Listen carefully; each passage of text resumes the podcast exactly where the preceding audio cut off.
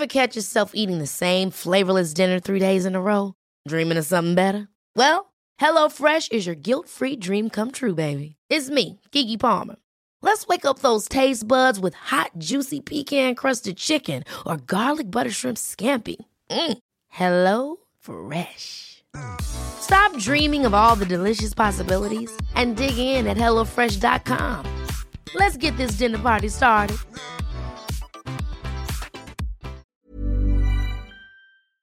Bienvenidos a un episodio de Éxito de Adentro hacia Afuera, edición especial. Y van a decir ustedes, Dania, cada episodio es especial, cada episodio nos dices, te va a encantar, quédate hasta el final y tal.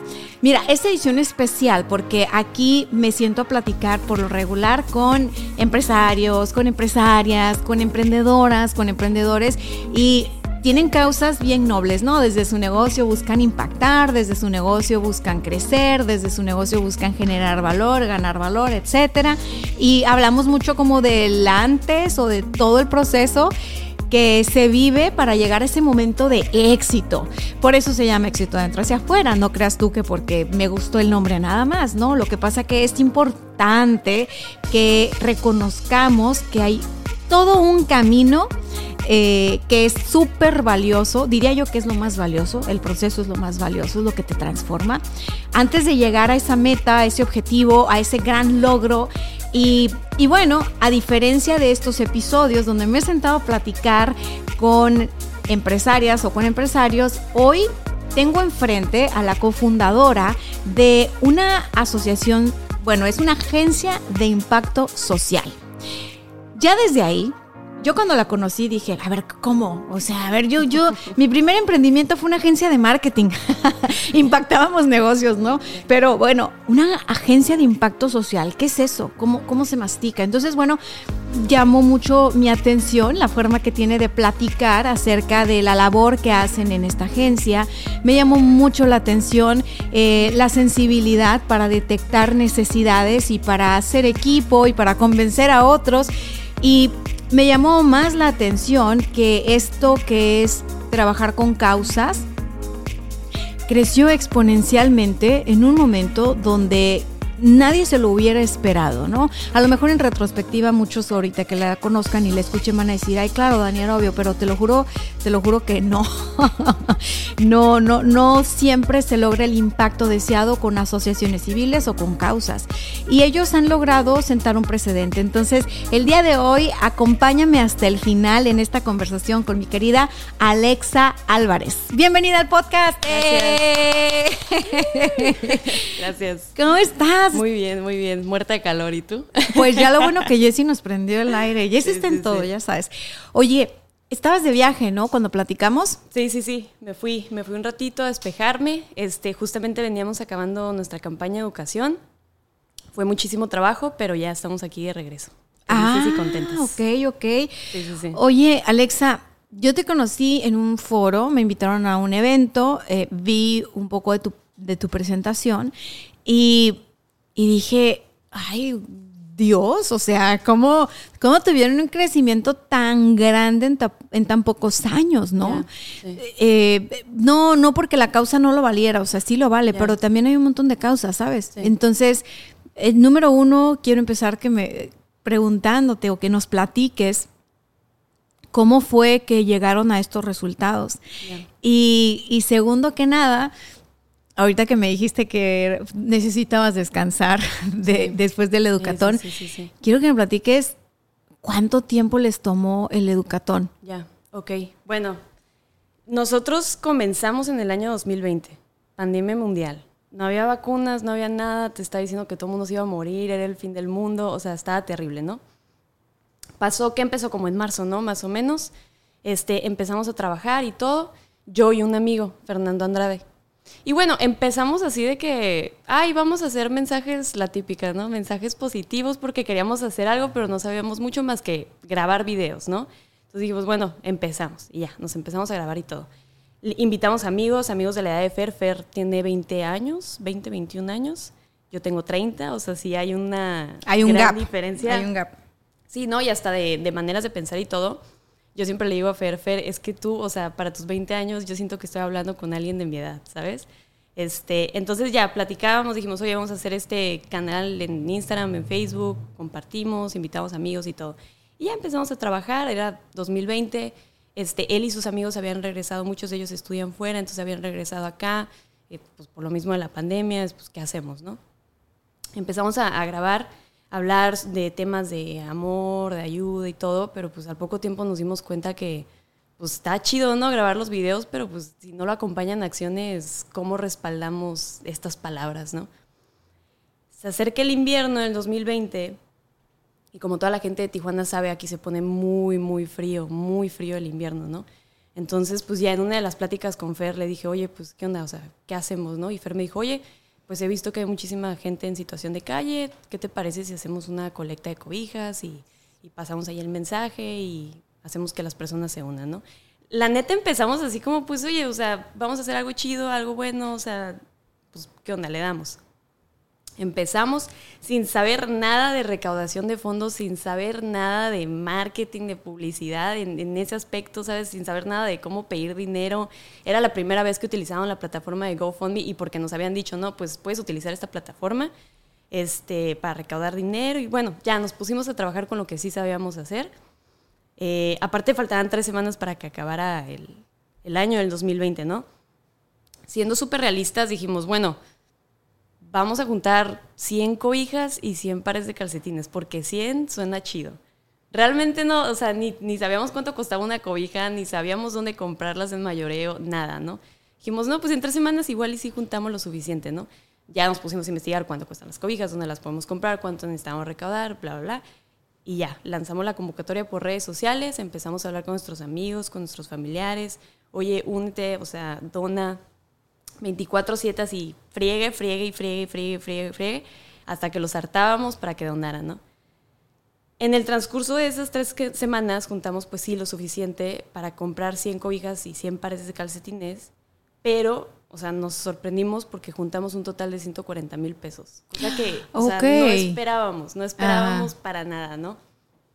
Ya después, este, digo, haciendo como un adelanto a la historia, yo más adelante tomé un diplomado en estrategias de, se llama Fundraising Marketing Essentials, y te comparten justamente una estadística, y esto fue solamente en Estados Unidos, ¿no? Digo, porque en México no, todavía no existen ese tipo de estadísticas, pero en Estados Unidos, el año que más ha registrado, creo que desde el, no te quiero mentir, 1900, en los 70, ponle más o menos, el año que más se ha registrado de donaciones en Estados Unidos fue el 2020. Entonces, en una época de mucha crisis, a mí me hace tanto ruido como la gente, yo malamente, tal vez por tener muy, muy poca fe, yo dije, no, pues si todos estamos pasando muy malos momentos, o sea, lo último que va a querer hacer la gente es donar, es ayudar. Y todo lo contrario, o sea, a mí esa actividad de las cobijas me hizo así como boom en la cabeza.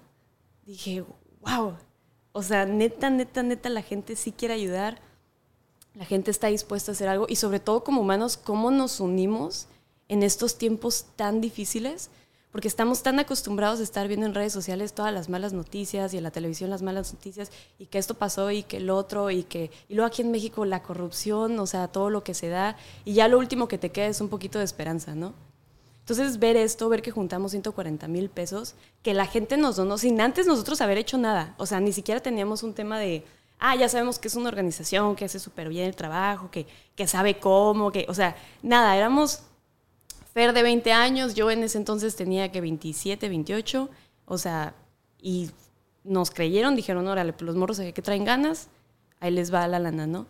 Pues ya compramos las cobijas, compramos 2.400 cobijas y 2.700 pares de calcetines. Los que iban por 100 sí, cobijas, Los ¿no? que iban por 100 cobijas y ya dijimos, bueno, pues a repartirlos, ¿no? Y esa fue la otra chamba, empezar a investigar, pues ahora sí que para dónde, ¿no? ¿Dónde? Empezamos eh, eh, compartiendo las cobijas en centros comunitarios, albergues, ahí en el desayunador del Padre Chava.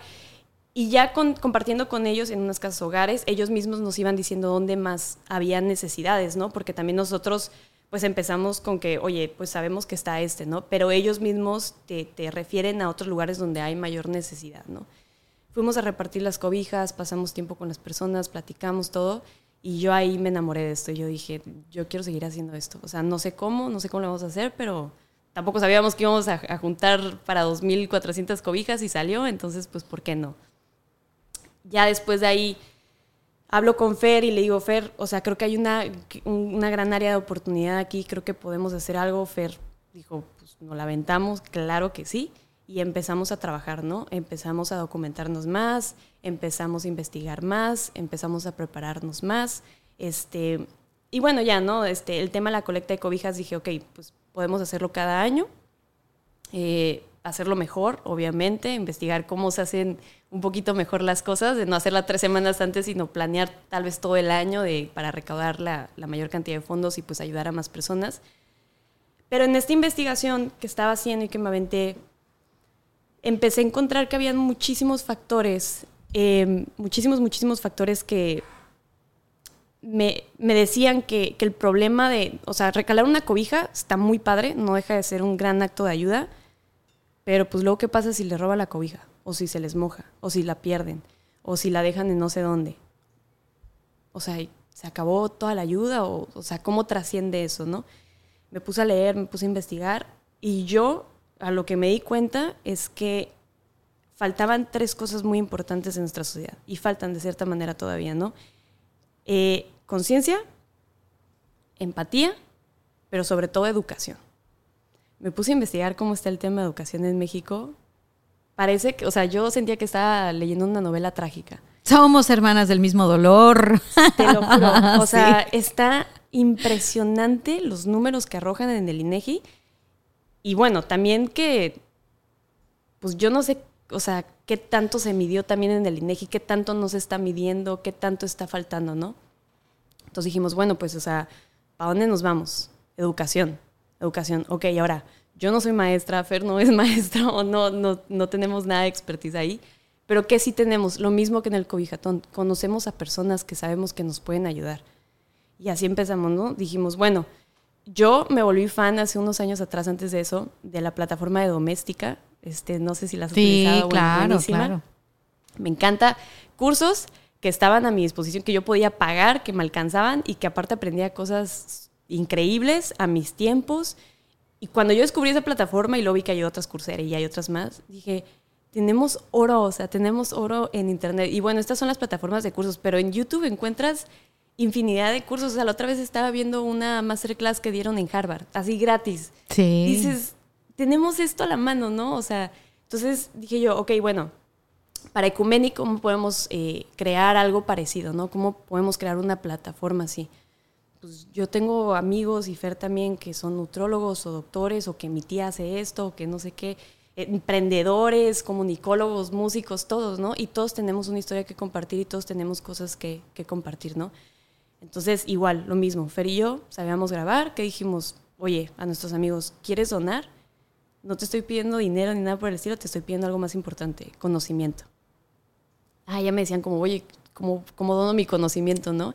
Y ya les pichábamos la idea, oye, pues queremos hacer algo así como doméstica, ¿no? De que queremos tener nuestra propia biblioteca digital que le llamamos, este, y crearla, ¿no? Con, con, un curso tuyo como nutriólogo y que nos digas, nos hables de la buena alimentación, y un curso tuyo como comunicólogo que nos digas de la importancia de la comunicación humana, y así, ¿no? Entonces empezamos a grabar.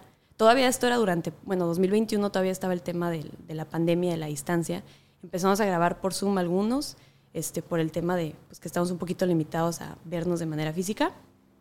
Pero también el utilizar estas plataformas nos abrió más camino a más profesionistas, porque es más fácil, la neta, ponerte de acuerdo con ellos y adaptarte a sus tiempos. Porque el, el tema de las donaciones este, y de pedir ayuda, yo creo que nosotros como Ecuménica es cómo te dejamos el camino lo más fácil posible. ¿Cómo hacemos que de punto A llegues al B y luego al C y súper sencillo, ¿no? Para que al final el resultado llegue a donde tiene que llegar, ¿no? Entonces ya empezamos a grabar los cursos. Ya con nuestra biblioteca digital dijimos, bueno, ahora, pues cómo los compartimos, o sea, cómo los hacemos llegar a, a jóvenes que, que requieran de esta información, ¿no? nos pusimos en contacto, pues empezamos a buscar en internet casas, hogares, escuelas de bajos recursos, centros de convivencia, albergues, fuimos hasta un reformatorio en algún momento. ¿Y por qué escogimos estas edades? De los 12 a 16 años de edad, más o menos, que es cuando estás en secundaria prepa, estadísticamente literal, o sea, de, de secundaria a prepa se pierden cerca de dos millones de estudiantes. Entre muchísimos factores, desde la falta de dinero, o que ya no quieren estudiar, o que quieren otro estilo de vida, o que tienen otras necesidades, que ya no pueden seguir estudiando, lo que sea, ¿no? Dos millones de estudiantes. Entonces dijimos, bueno, si empezamos con este sector de la población y les empezamos a brindar estas herramientas, como lo que te decía, no, oye, en YouTube si te metes, está lo de Harvard. O sea, ¿cuándo en mi vida me iba a ver yo tomando un curso que dan en Harvard, ¿no? Bueno, bueno, el que sabe el que sabe ver el valor lo encuentra en todos lados, ¿no? Claro, claro. Digo, pero, o sea, sin, sin hacer la aplicación y sin tener que ir, y o sea, literal de que abro mi computadora, ahí está. Y ya me le eché. Entonces, ¿cómo ¿Cómo les enseñamos a estos chicos? Yo creo que cuando eras niña y descubriste el encarta, enloqueciste, ¿no? te, fuiste niña en carta, igual que yo, sí, sí, sí. Igualito. Entonces, bueno, el caso es que dijimos, bueno, pues vamos a ir a implementar estos cursos, ¿no? Vamos a, brindarles, vamos a hacer ese canal. Nosotros vamos a hacer lo que fue esa computadora para mí, ¿no? De, acercarme ahí, cómo se lo acercamos a ellos, ¿no? Entonces, pues ya tocamos eh, puertas de, de, casas hogares y todo. Me acuerdo que empezamos en una casa hogar y les piché la idea, oye, mira, traigo esta información, traigo estos cursos. Este, obviamente a los profesionistas les dijimos que manejaran un lenguaje adecuado para los jóvenes. Eh, ahora sí que fue prueba y error, ¿no? O sea, hacíamos unos cursos de una hora y lo vimos que era bien difícil, pues porque los morrillos de esa edad se distraen así, rapidísimo. Y compites contra YouTube y ese tipo de contenido súper rápido, ¿no? Sí, sí, sí. Entonces dijimos, bueno, una hora es mucho. Media hora, pues veíamos que dos, tres. Y luego también varias personas que se fueron sumando al equipo me iban dando, desde maestros, ¿no? Me daban tips de que, oye, Alexa, mira, lo que puedes hacer es que si tú, no sé, este tu conferencia dura media hora, divídela en dos, ¿no? Este, estaba esta Nadia Morales, que le hago aquí un shout out, este, su novio es maestro, entonces él nos ayudó muchísimo con eso, nos dio muchísimos tips, dijo, divídalo este, y hagan juegos, juegos de reforzamiento de aprendizaje. Dije, claro, ¿no? Y así empezamos, ya dábamos el lugar, o sea, si dura media hora, dábamos 15 minutos, parábamos, hacíamos un juego de reforzamiento de aprendizaje, los morros ya se prendían, se ponían a jugar, ya tenías la atención. Aparte, este, después de la otra, por ejemplo, los otros 15 minutos terminamos con un juego de Kahoot, no sé si escuchaba de la plataforma, buenísimo. Este, entonces, el Kahoot lo hacíamos de preguntas y respuestas de la conferencia que acaban de ver, ¿no? Entonces, de esa manera ya los mantienes ahí de que, pues, ponen atención. Y luego hicimos y hacemos alianzas con empresas de tecnología para que nos donen computadoras seminuevas en súper buen estado. Entonces, si tú llegas a la casa hogar o llegas a la escuela de bajos recursos y le dices a los morros, oye, este, vamos a darles una conferencia. Ah, no te ponen la cara así, otra, no, o sea, qué flojera. Pero quien ponga más atención y quien se ponga más trucha y quien gane el juego de Kahoot se va a llevar una computadora de volada los morre así los veías en la conferencia. Las caritas, sí, los he visto, sí. los he visto porque los subes además a las redes de Instagram. Ale, eres una gran storyteller, ¿te lo han dicho? Ah, no, gracias. Eres una gran storyteller. Estudiaste cine, estudiaste artes visuales, comunicación. Comunicación. comunicación Bueno, ya de algún lado se lo teníamos que sacar, ¿verdad? Porque se lo así, pero así se lo notamos. Qué bueno, qué bueno porque se necesita tener esa habilidad para poder comunicar y convencer. Y lo haces de una manera muy bonita, muy orgánica. Me voy a regresar en la historia, porque quien nos está viendo ahorita está diciendo, lo dice bien fácil, ¿no? O sea, ¿cómo, ¿cómo le hizo para convencer? Bueno, ya me dijiste que el primer convencido fue tu amigo y fue tu amigo, fue relativamente sencillo, porque al ser amigos me imagino que tienen ciertos valores en común, ¿no? Comparten. Pero no tenían idea y se aventaron así a, bueno, pues hay que, hay que juntar las cobijas y hay que llegar a 100, ¿no? Y tuvieron este, este, este gran momento de, de, descubrimiento de, ok, la gente quiere ayudar, la gente ayuda y ahora tenemos que ver cómo le damos un destino final a esta ayuda para que se cierre el ciclo, ¿no? Sí. Algo que le pasa a muchas personas, incluso a muchas empresas, es quiero hacer algo por la comunidad, pero como no soy una asociación civil, no soy un organismo formal, no o sea, van a creer que me voy a clavar la feria, entonces mejor no hago nada. Este, no, no, mejor hay que hacer una página web y que todo esté ya hecho y perfecto para entonces lanzarnos, ¿no? O cómo voy a transparentar el uso del recurso o a dónde. Entonces, la gente se pone muchísimas eh, complicaciones que son válidas, es lógico pensar en eso. Yo me imagino que ustedes pensaron en esto, pero al final decidieron hacerlo porque les ganó más las ganas de intentar que, esperarse a, ver qué se pasaba. Entonces, yo te quiero preguntar, ¿en qué momento se dan cuenta, ok, esto, esto, aquí hay algo importante y, y lo vamos a formalizar de esta manera? ¿Cómo fue esa parte? De pasar a hacer la colecta de no sabemos nada a cómo empezamos a formalizar? Sí, porque aquí dice Agencia de Impacto Social AC. Entonces, ustedes ya están constituidos de manera legal, formal, hay un marco jurídico al que se apegan, hay una forma de manejar fondos, etcétera. Tienen una donataria, me imagino. Ahorita estamos en ese proceso, no te creas. Apenas este año estamos empezando con ese proceso. Justamente fue lo que, mira, yo, yo digo que sí, siempre es de el trabajo, el éxito siempre llega con muchísimo trabajo, siempre, no hay de otra. Y aquí la verdad yo también puedo decir, y yo sé que mucha gente hay que, que dice que no existe la suerte, yo creo que tal vez un poquito nomás, porque el hecho de que yo coincidiera con, con Fernando este, y su hermano Pablo, que también nos ha ayudado muchísimo, estos dos chicos, estos dos morros traen como que otra visión. Este, son muy carismáticos y muy transparentes. Entonces, nosotros al momento de estar pidiendo la ayuda, no sé qué sucede, no sé qué pasa también a través de ellos, que la gente les da como, pues, confío en ti, o sea, lo voy a hacer, ¿no? Obviamente ya después platicamos, oye, sí, vamos a formalizarlo porque ahorita fue esto de que creyeron nosotros y claro que utilizamos las redes sociales para mantener esa transparencia de que aquí está el dinero, aquí se contó, aquí se compró, aquí se entregó, ¿no? Porque lo último que queríamos era que justamente pensaran este tipo de cosas, ¿no? Entonces ya empezamos a formalizarlo y también pues fue la, la verdad de puro investigar. ¿Cómo se hace una DC? ¿Qué es lo que tenemos que hacer? Las campañas, ¿cómo, cómo mostramos esta transparencia? ¿Cómo le damos? El tema de la agencia de impacto social, lo que pasa es que Ecumenic es una fusión bien rara y, siempre es un poquito complicado esta, explicarlo porque yo lo que le digo a Fer es que para mí sería más, más sencillo como llegar y decir, ah, somos una organización que hacemos esto.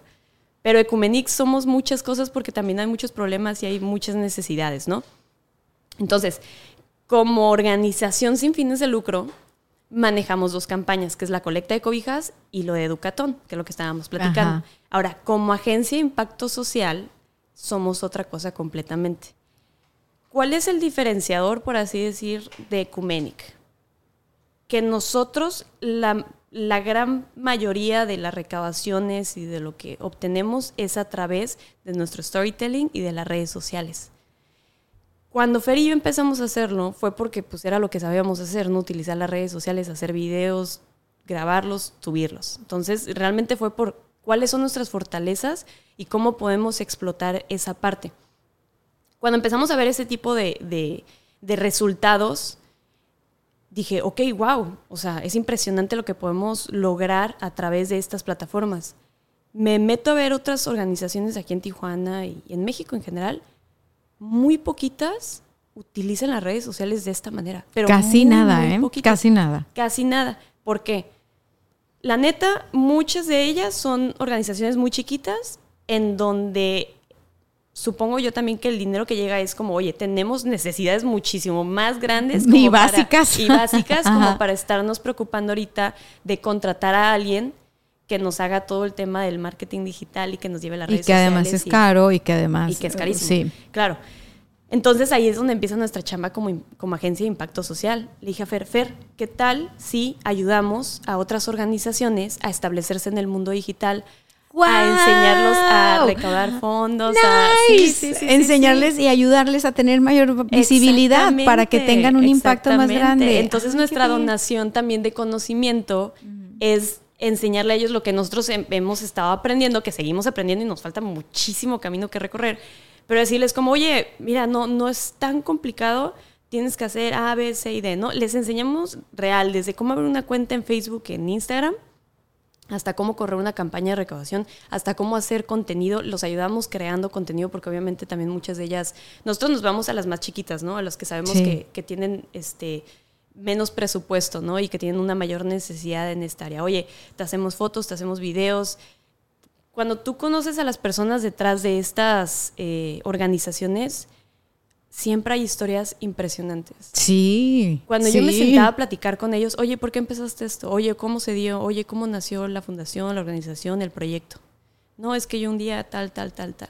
Y yo me quedaba así y dije, ¿por qué nadie está compartiendo estas historias? O sea, estas historias. No, y se las quedan. A muchos les da pena, a muchos les da como van a pensar que quiero llamar la atención. Sí, sí, sí, no, es que es algo bien personal, es algo bien privado. Este, lo que das con tu mano derecha que no sepa la izquierda, ¿sabes? total. Culturalmente hay un tema medio tabú a la hora de hacer este tipo de acciones, ¿no? Ah, no, si ayudas no lo subas a las redes. Y yo decía, ¿por qué? Es como subirte a- a- al ring a boxear y amarrarte las manos. Claro, ¿Cómo total, le vas a hacer? total, total, siempre, siempre me, me hizo ruido eso. Y Sí. eh, te, me gusta mucho cómo, cómo lo compartes, porque veo que auténticamente hay algo adentro que, que, te, que te mueve, que te llena de vida y que hace que compartas tu luz. Y eso es lo que hace que otras personas entren y se convenzan. Igual tu amigo Fer. Eh, mira, hay, hay algo curioso acá. Número uno, saludos al comedor del padre Chava. También me tocó hacer ahí Sí, mis sí. labores. Buenísimo, sí. Eh, independientemente de la brecha de edad que exista entre tú y Fer, entre tú y yo, entre yo y amigos más grandes, ¿no? Algo que yo veo en común es que hay un punto en la juventud, hay un punto en la, en la edad de, de los seres humanos. eh, yo no sé, a lo mejor los psicólogos van a decir, sí, cuando entran en su crisis existencial, pon tú que sí, ¿verdad? Pero bueno, al menos así, así es como encuentro en común el, el que el que existan personas como tú, como Fer, como yo, como otros amigos, que así como de, pues nunca lo he hecho, no sé, pero vamos a hacerlo. Sí. Este, vamos porque está bien duro, está bien no sé qué. Y, y entonces hay que idear la forma y, y no importa que no sea la manera este, más precisa, hay que hacerlo. En su momento yo hice eso en la universidad de juntar cobijas y calcetines y ropa Ah. interior para migrantes. Ok.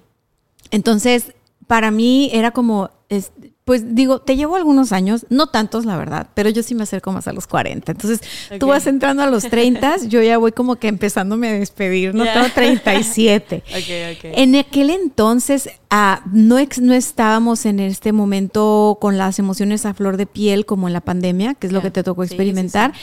Pero Tijuana siempre ha tenido lo suyo, siempre ha sido una ciudad bien intensa. Sí. Eh, más allá de lo que se vea o no en las noticias, tú lo puedes sentir. Es una ciudad vibrante, es una ciudad creativa y es una ciudad muy intensa en general. Entonces, tantito que salgas a la calle o tantito que te bajes de tu carro y vas a ver y vas a sentir todas las necesidades que hay o todas las Tijuanas que hay en la misma Tijuana. Sí. Y eso es algo que a mí me pasaba eh, siendo universitaria. Entonces, eh, antes de la universidad, en la prepa, pues estuve en la Lázaro Cárdenas, me pasaba lo mismo. La Lázaro Cárdenas y la, y la UABC para mí son como un pequeño reflejo eh, social de lo que hay en toda la ciudad. O sea, en, en esas escuelas me tocó convivir con compañeros que venían de todas las partes de la ciudad, incluso que venían de Rosarito, de Tecate, de Ensenada, y que hacían un esfuerzo enorme por estar ahí, ¿no? Entonces a mí me hacía mucho ruido el, híjole, yo me sentía a veces hasta culpable, ¿no? O sea, yo me vengo caminando a la uni porque mi casa Sí. está aquí a un lado, o sea, Claro. y esta morra empieza a estudiar a las 4 de la mañana y agarra autobús y agarra tal y tal y se enfrenta a muchas situaciones. Entonces, eh, en mis crisis existenciales, es que yo creo que he tenido varias, Sí. llegué a ese punto de decir algo tenemos que hacer con los migrantes. Porque primero fueron los jóvenes y luego fueron los estudiantes y así. Me la llevaba haciendo cosas para sacar dinero, para que quien no podía pagar la colegiatura, bueno, el semestre, eh, lo pagara y no lo perdiera. Órale. Pero para la vez de los migrantes, te lo juro que yo no sé exactamente qué fuerza me estaba moviendo, que en ese tiempo era, ¿qué le vamos a dar a la gente para que quiera donar, sabes? O sea, ¿qué le vamos a dar a los universitarios? ¿no? Claro, sí, o sea, porque no es tan fácil como decir, mira, ven y dona porque está pasando esto. Sí. La gente es como, so what, mi vida es difícil también. Sí, claro, claro. Entonces, no sé cómo le hicimos, pero conseguimos eh, en vicerrectoría o algo así, liberar horas de servicio Ah, bien, sí. social, eh, profesional o servicio social, Ajá. de esas que nadie quiere hacer. Bueno, de esas conseguimos hacer un programa y trae tu cobija y te vamos a liberar horas y se hizo un programa chido, ¿no? nosotros no teníamos un número de cuántas cobijas ni de cuántos calcetines. Igual así de... No, no, ni- no dijimos ni 100. Ah, o sea, ok. no, nosotros dijimos, mira, aquí va a estar para que alguien ayude, libere servicio social comunitario y, y va a ser como un mecanismo, ¿no? Ya. El problema es que sí ayudaron mucho. Entonces ya después no nos cabía ahí en la sociedad de alumnos todas las cobijas y los calcetines y calzones y hacíamos inventarios. Ya. Y fue cuando descubrimos al padre Chava. Ya, ya, ya. Y entonces, no, pues tienen que entregarlas. Ah, bueno, pues que se baje, ¿no? La, la que coordina el proyecto. Ahí me bajo yo con otro amigo, en paz descanse Luis, que este cuate me, me apoyaba en, en todo eso de, oye, es que tenemos que hacer esto, porque en la universidad fui súper así, sí. Y siempre Sí. necesitas equipo. No, y siempre, hay un amigo sí, sí, que te sigue el rollo cañón y dice, no sé cómo, chaparra, no sé cómo, pero sí lo vamos le, a le. Entonces, pues nos bajamos, abrimos la cajuela, se acercan hacia la cajuela, cañón todos los que estaban ahí en el, en el lugar del padre Chava, y empezamos a bajar las cosas. Entonces estaban bien contentos, Sí. estaban bien, bien contentos y no sabían ni qué llevábamos exactamente, pero estaban bien contentos, ¿no? Llegó alguien y trajo algo, bye. Entonces los juntan a todos a- adentro como en un saloncito y dicen, pues que pase a dar unas palabras y yo qué. O sea, no era parte del programa. yo mi labor por fin se había completado porque tenía la opción de encontrar un lugar en donde pudieran hacer buen uso de esos recursos Sí. o irme por la calle regalando cobijas Sí, a la gente que en encontrara. Eran mis dos ideas. Encontrar un lugar se me hizo padrísimo. Entonces, pues que se bajen. Híjole, qué vergüenza la historia que les voy a contar, pero ni modo. Pues total que me graban y todo, y ahí voy yo. Lo de hablar en público siempre me gustó, pero en ese momento no me dedicaba Ya, a eso. ya, ya. Entonces no me, no me dedicaba a eso, la verdad sí decía yo, ¿qué le voy a decir a estos cuates? O sea, Sí, pues sí. ¿qué le voy a decir a estos cuates, no? O sea, me dan 10 vueltas. O sea, así. Entonces ya me pa- se sientan todos, es un salón lleno, lleno de gente que En había completo silencio esperando escucharte a ti. que, había- que había deportado la migra, güey. ¿Sabes? que había deportado la migra y que tenían historias bien fuertes Sí, y no sí, sé qué. Entonces, yo empiezo a hablar con el corazón. Eso es lo que hago. Y en el momento me empiezan a llegar las palabras, ¿no? Entonces estaban bien motivados con lo que yo estaba diciendo, que ahora no recuerdo exactamente qué dije. Este video está por ahí perdido en la casa de mis ¿Ah, papás. Sí. Ya, hay que encontrarlo. No manches, Sí. no, qué oso, no. Entonces, pero yo empecé a ver sus caritas de alegría y, y yo, a ver, preséntense, no sé qué. Y ahí fue donde yo descubrí que tenía la, que tenía como, si se puede decir don, el don de motivar a la gente Ya. a, en- pero yo así, te lo juro que en ese momento fue un shock. Entonces se para, no, pues, Juan Domínguez, me he cruzado tres veces. Gracias por la por la plática y yo era de que ni era plática, ¿no? Gracias por la plática, lo voy a intentar una cuarta vez por y yo de que lo estoy motivando a que se cruce. No, no, no, no, no. Esa no era la idea. Esa no era la idea. Entonces, este pues yo, o sea, en mi mente, que yo no sabía de la problemática ni, ni comprendía por qué lo hacían, ¿sabes? Sí.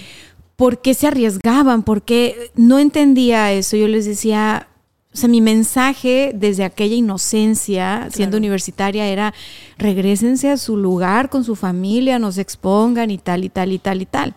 Claro que después conocí mucho más del tema y así que Sí. casi que te ayudo a que te brinques, o sea, Sí, sí, sí, o sea, sí. tal cual, ¿no? claro, Pero, claro. pero en aquel momento fue una, o sea, todos de que sí me voy a brincar. Yo me he brincado tantas veces, a mí me han deportado tantas veces, a mí, pero un orgullo y una fuerza y una. Pues, Entonces yo, bueno, está bien, pues si lo van a hacer, mucho cuidado, pero les voy a contar que tengo una tía que se cruzó la frontera, cosa que es real.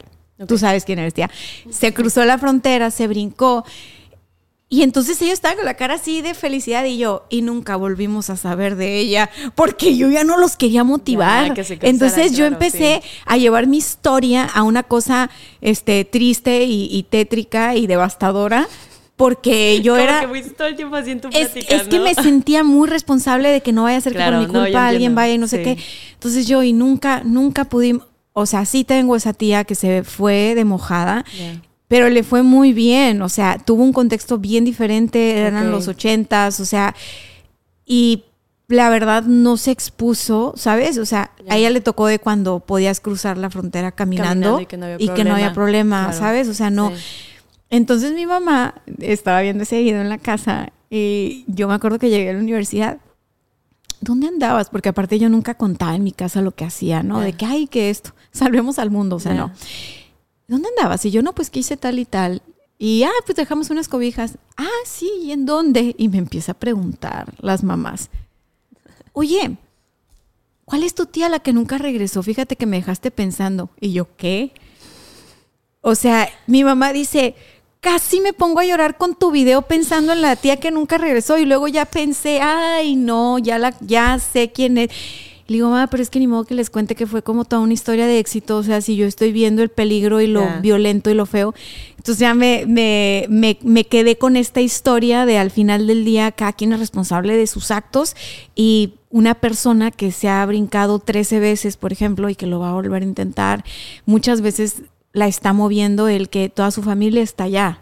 Allá está la esposa, allá están los hijos, allá están los amigos con los que creció y realmente ahora aquí en su país se siente un extranjero, no es que se siente parte de, eh, si se regresa a su pueblo, pues no hay para trabajar, no hay para comer. son cosas durísimas. Muy fuertes. Y eh, ese, ese fue el, debut con, ¿no? Entonces dijimos, vamos a hacer una fundación. Okay. Universitarias, ¿no? Y llegamos a la parte de hacer asociación civil. Ok. Sí, vinieron amigos de otras facultades, los de derecho, los de, de todas las facultades. Porque una ventaja de estar en la Lázaro es que luego tienes amigos en todas las facultades, ¿no? Sí, sí, sí.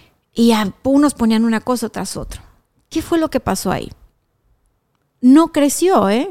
O sea, a diferencia de ustedes, nosotros en su momento formalizamos, nos preocupamos tanto porque fuera la estructura, porque se cumpliera con el protocolo, o sea, nos preocupamos tanto, me acuerdo que se llamaba Emprendedores en Movimiento, y en ese momento, pues, la palabra emprendedor era algo que teníamos que explicar, o sea, no se entendía, ¿no? Era como hoy en día, pues. Ajá. Y y te cuento toda esta historia y todo este preámbulo porque sé que como esa, esa universitaria que fui, hay muchas ahora, que tienen esta vocación de ayudar y de servir, pero que pueden pasar por esto de, ok, aquí hay algo, pero no, no estoy seguro cómo estructurarlo. Lo voy a estructurar y hacer tan cuadrado y tan perfecto que luego ya no sucede nada con eso. Y yo veo que ustedes, porque más allá del educatón, que ahorita voy a profundizar un montón ahí, hicieron un, rendimiento de cuentas muy bonito a nivel digital eh, en las ponencias en las que has estado, eh, tan transparente que independientemente de que no estén tan formalizados, no, no son una donataria todavía, hacen más cosas que muchas que conozco que, pues no, ¿no? Que se quedan en, en el protocolo, en la burocracia y ya, se las traga la burocracia. O sea, ¿cómo le hicieron ustedes para que no se los comiera la burocracia? ¿Se, ¿Se dedican 100% a esto o además tienen sus trabajos? ¿Cómo le hacen? Mira, yo creo que aquí la, la clave estuvo en que dentro de nuestro poco conocimiento, como comenzamos, porque pues no, te, te mentirías si te dijera, no, yo estudié esto y para cero. Pero dentro de este poco conocimiento, Lo que sí nos quedaba era en, investigaciones, ya pues tú sabes, ¿no? Ya a nivel tesis está lo que le llaman lo que es de abajo para arriba y de arriba para abajo, ¿no? Eh, sí, ajá. Entonces, normalmente en este proceso burocrático, cuando te enfocas mucho, siento yo que no está mal para nada, este, tal vez nomás es un tema de organización de trabajo, pero cuando te enfocas mucho de arriba para abajo, de, lo burocrático, de vamos a hacernos así, vamos a hacer esto, y, se empieza a perder el tener contacto con lo de abajo, que lo de abajo sería tu comunidad. Tu causa. Tu causa. Vamos a poner que el, lo de arriba son la gente que va a estar invirtiendo en el proyecto, sea empresa, sea lo que sea. Entonces, nosotros como no teníamos esto acá arriba ni conocimiento de cómo hacer lo que teníamos, pues estábamos con la comunidad y el nosotros mantenernos cerca de la comunidad, de platicar con ellos, de ir a entregar no solamente las cobijas, sino de quedarnos a, cotorrear, oye, ¿qué necesitas? ¿Cuáles son las necesidades? ¿Cuál es tu historia de vida? ¿Qué te pasó? todo esto te empiezas a llenar de toda esta información que te ayuda a mantener el proyecto súper transparente. Porque al final, creo que Fernando, yo y todos los voluntarios y todos los que han conformado Ecumenic y que se están uniendo y se han unido, entienden muy bien que la causa no es para uno mismo. A pesar de que nuestro movimiento es mucho en redes sociales, sí tratamos de manejar muy bien esa línea entre no me estoy grabando para, hey, watchen, estoy ayudando, tómenme fotos. Nada que ver, es, hey, está esta persona aquí, se necesita esto, esta es la necesidad, estas son las historias de vida. O sea, contar, darle el protagonismo a la causa. A la causa, lo que realmente es, pues.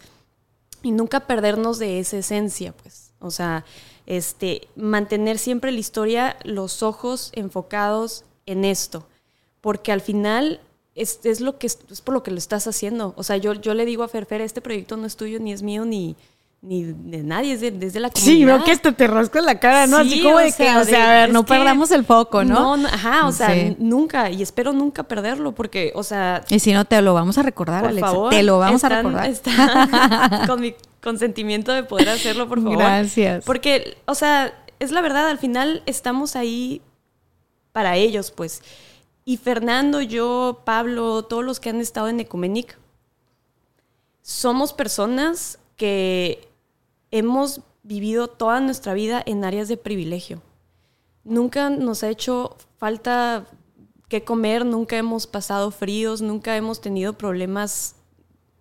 No os voy a decir de verdad, o sea, si todos son los problemas, todos los problemas son de verdad, pero me refiero como a la gente a la que estamos ayudando, con los que nos estamos acercando. O sea, tú escuchas sus historias de vida y dices, ¿cómo? O sea, ¿cómo es esto posible, no? Entonces, lo mínimo, lo mínimo, lo mínimo que podemos hacer es dedicar nuestro tiempo a hacer algo con todo lo que se nos ha dado. Yo creo que no sirve de nada quedarnos nosotros con todo lo que tenemos si, si no lo vas a compartir, si no vas a encontrar tu propósito a través de tu pasión, ¿no? Yo sí soy muy fiel creyente que tu propósito es cuando utilizas tu pasión para servir a los demás.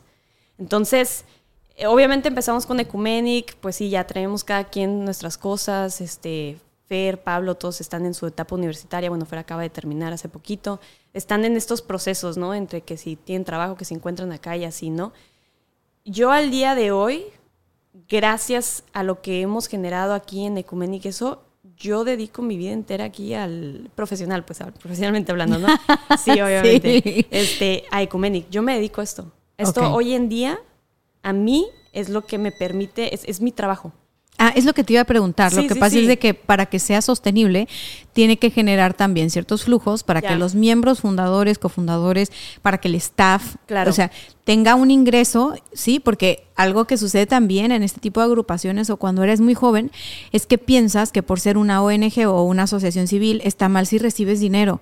O sea, está mal si tú tienes un sueldo, está mal si... y pasa, ¿no? Entonces es como no, si quieres que dure y que crezca, tiene que ser sostenible para todos los involucrados. Estoy diciendo sostenible, no estoy diciendo rentable, son dos cosas bien diferentes. No, no, Nosotros hacemos esto con un tema de generar impacto social.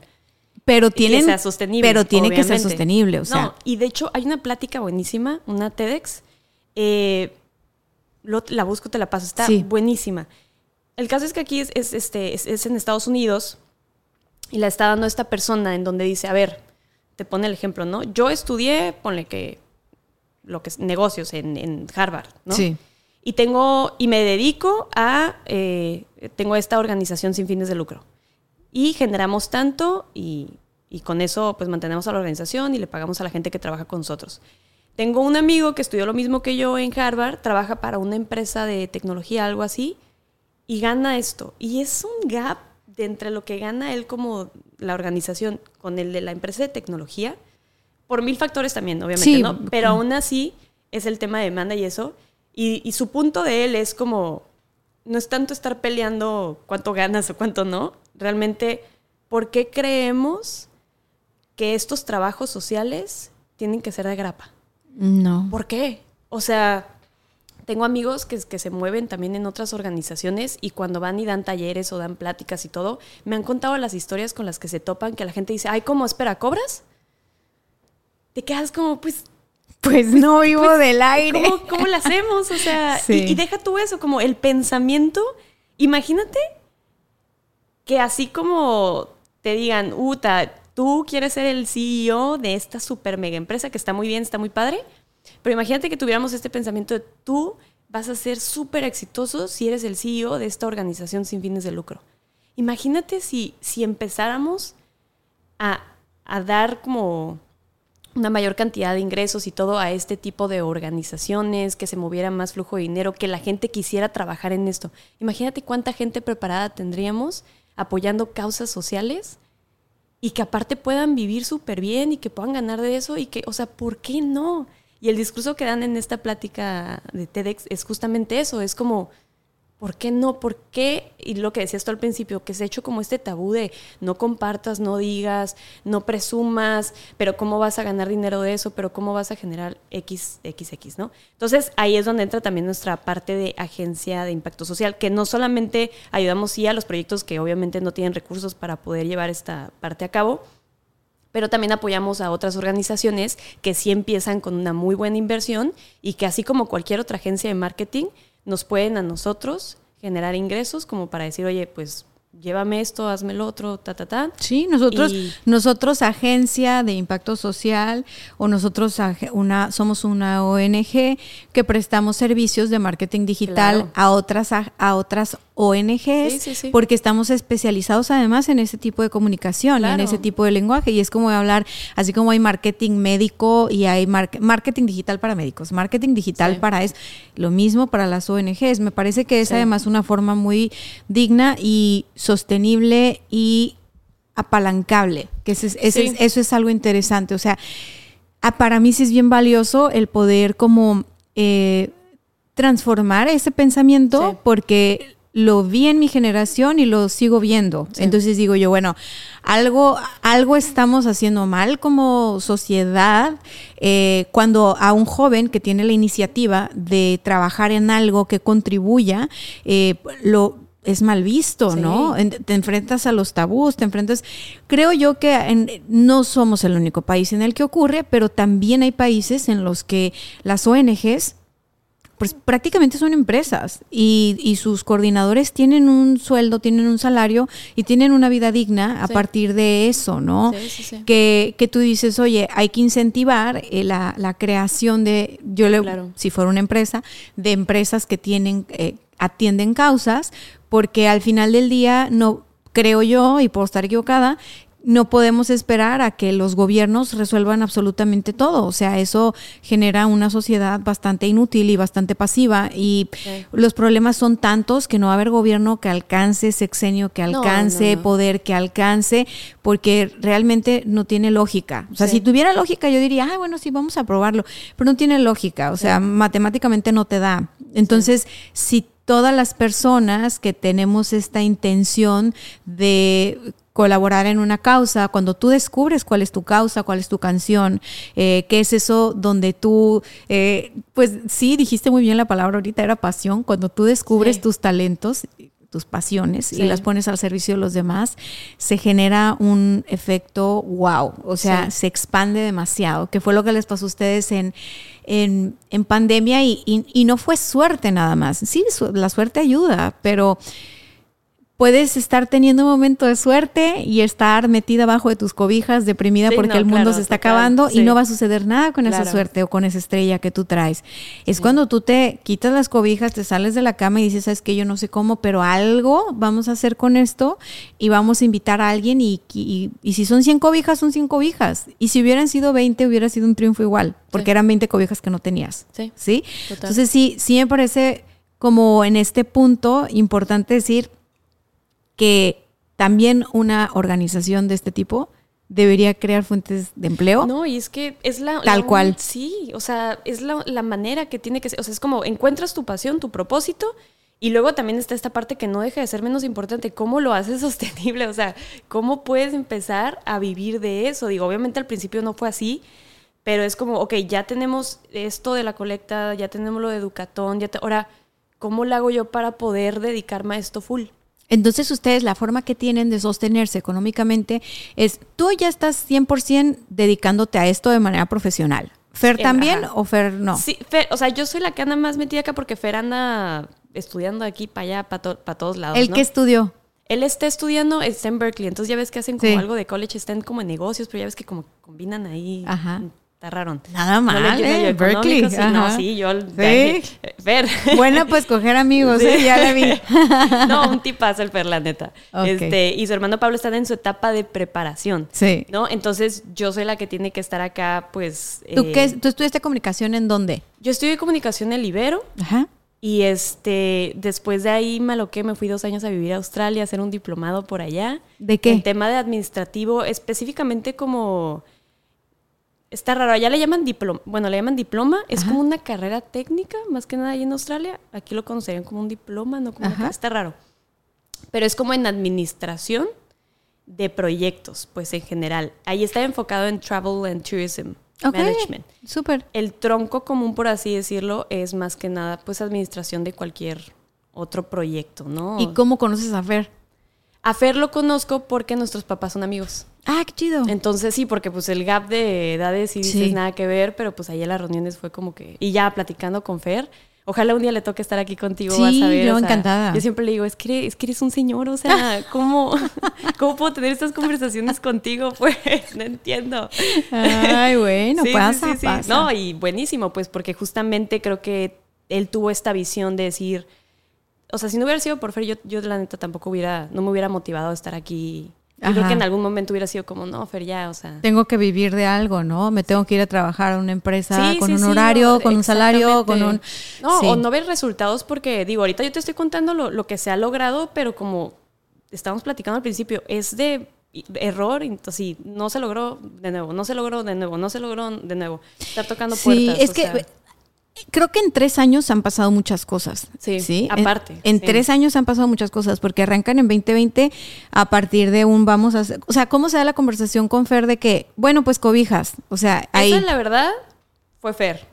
Fer fue cuando yo le dije, oye, pues hay que hacer algo. O sea, ya, ya está chido lo de los videos, pero ya algo tangible. O sea, ¿qué hacemos? ¿Qué salimos a hacer? Y esta parte de contribuir, ¿no? De perdida con mensajes positivos en redes, porque al final del día toma mucho tiempo, ¿sabes? Sí. Alimentar una red, crear una comunidad, Sí, estar sí, creando contenido, poniéndolo. O sea, digo, para los que nos gusta, pues tal vez eh, la fricción es menos porque es tu arte, entonces lo No, pero disfrutas. es bien Pero es muy demandante, es muy demandante. Entonces, de perdida que tuvieran la iniciativa de regalar esa inspiración, pues ya era algo Sí, claro. pero que quisieran llevar de las redes a la calle, eso Sí. a mí me pareció maravilloso, Sí, pero sí. tuvo que haber un punto o un motor que dijeron ustedes, sabes que ya, o sea, ¿qué fue eso? ¿Qué pasó? Yo siento que como que toda la circunstancia es como cuando todos los puntos se unen, ¿sabes? Yo creo que no solamente fue la buena bondad de Fer y de Pablo y de todos los amigos de Fer y Pablo que, se están, que nos están ayudando a crear contenido nomás por crear contenido este, durante estos tiempos difíciles, sino que estaban los tiempos difíciles, estaba la pandemia, estábamos todos sintiéndonos como súper inciertos, este, estaba yo en un punto que acababa de regresar a Australia, estaba decidiendo yo en Australia pasé muchísimas cosas, muchísimo aprendizaje, muchísimo crecimiento.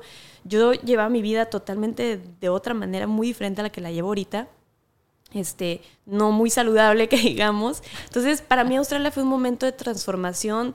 Es como, yo no sé qué pasa si es divino, si es, ponle el nombre que quieras, yo no sé, pero como que todo se fusionó en ese momento para que Fer, Pablo, sus amigos estuvieran aquí en Tijuana de manera presencial, que estuviéramos en un momento crítico, que yo estuviera en este proceso de transición personal, de decir quiero hacer algo con propósito, o sea, ya, ya estoy, ya tuve muchísimos trabajos de que pues, tan chidos, pero ninguno me hacía sentir lo que me hace sentir Ecumenic, ¿sabes? O sea, ayer fuimos a, a repartir comida con, con otra organización hermana que se llama Proyecto Choque, buenísimos. Esos morros van todos los miércoles a repartir comida aquí a las calles del centro. Y este, y, y fuimos a una comunidad ahí mismo en zona norte. Este, yo ahorita estoy produciendo justamente los, las próximas entrevistas para lo que va a ser Cobijatón de este año. Entonces, ayer conocí a, a una señora que ha tenido una vida dificilísima. Ella eh, vive ahí en zona norte, cuida de su hermano que tiene parálisis cerebral, tiene dos hijos, adolescentes, no pueden estar estudiando porque tiene que ayudarle a, con los negocios. Ellos creo que venden camotes y venden dulces.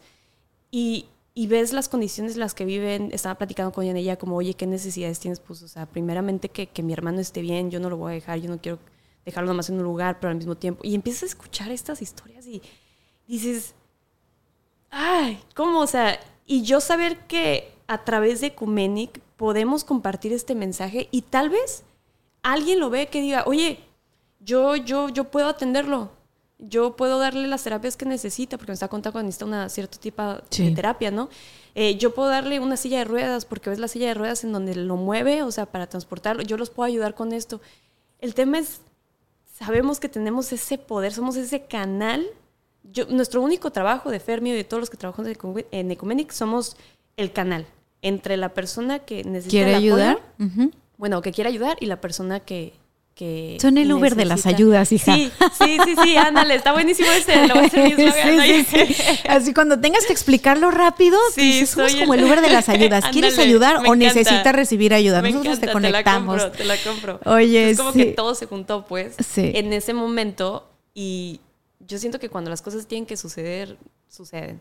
En el momento preciso, ¿sabes?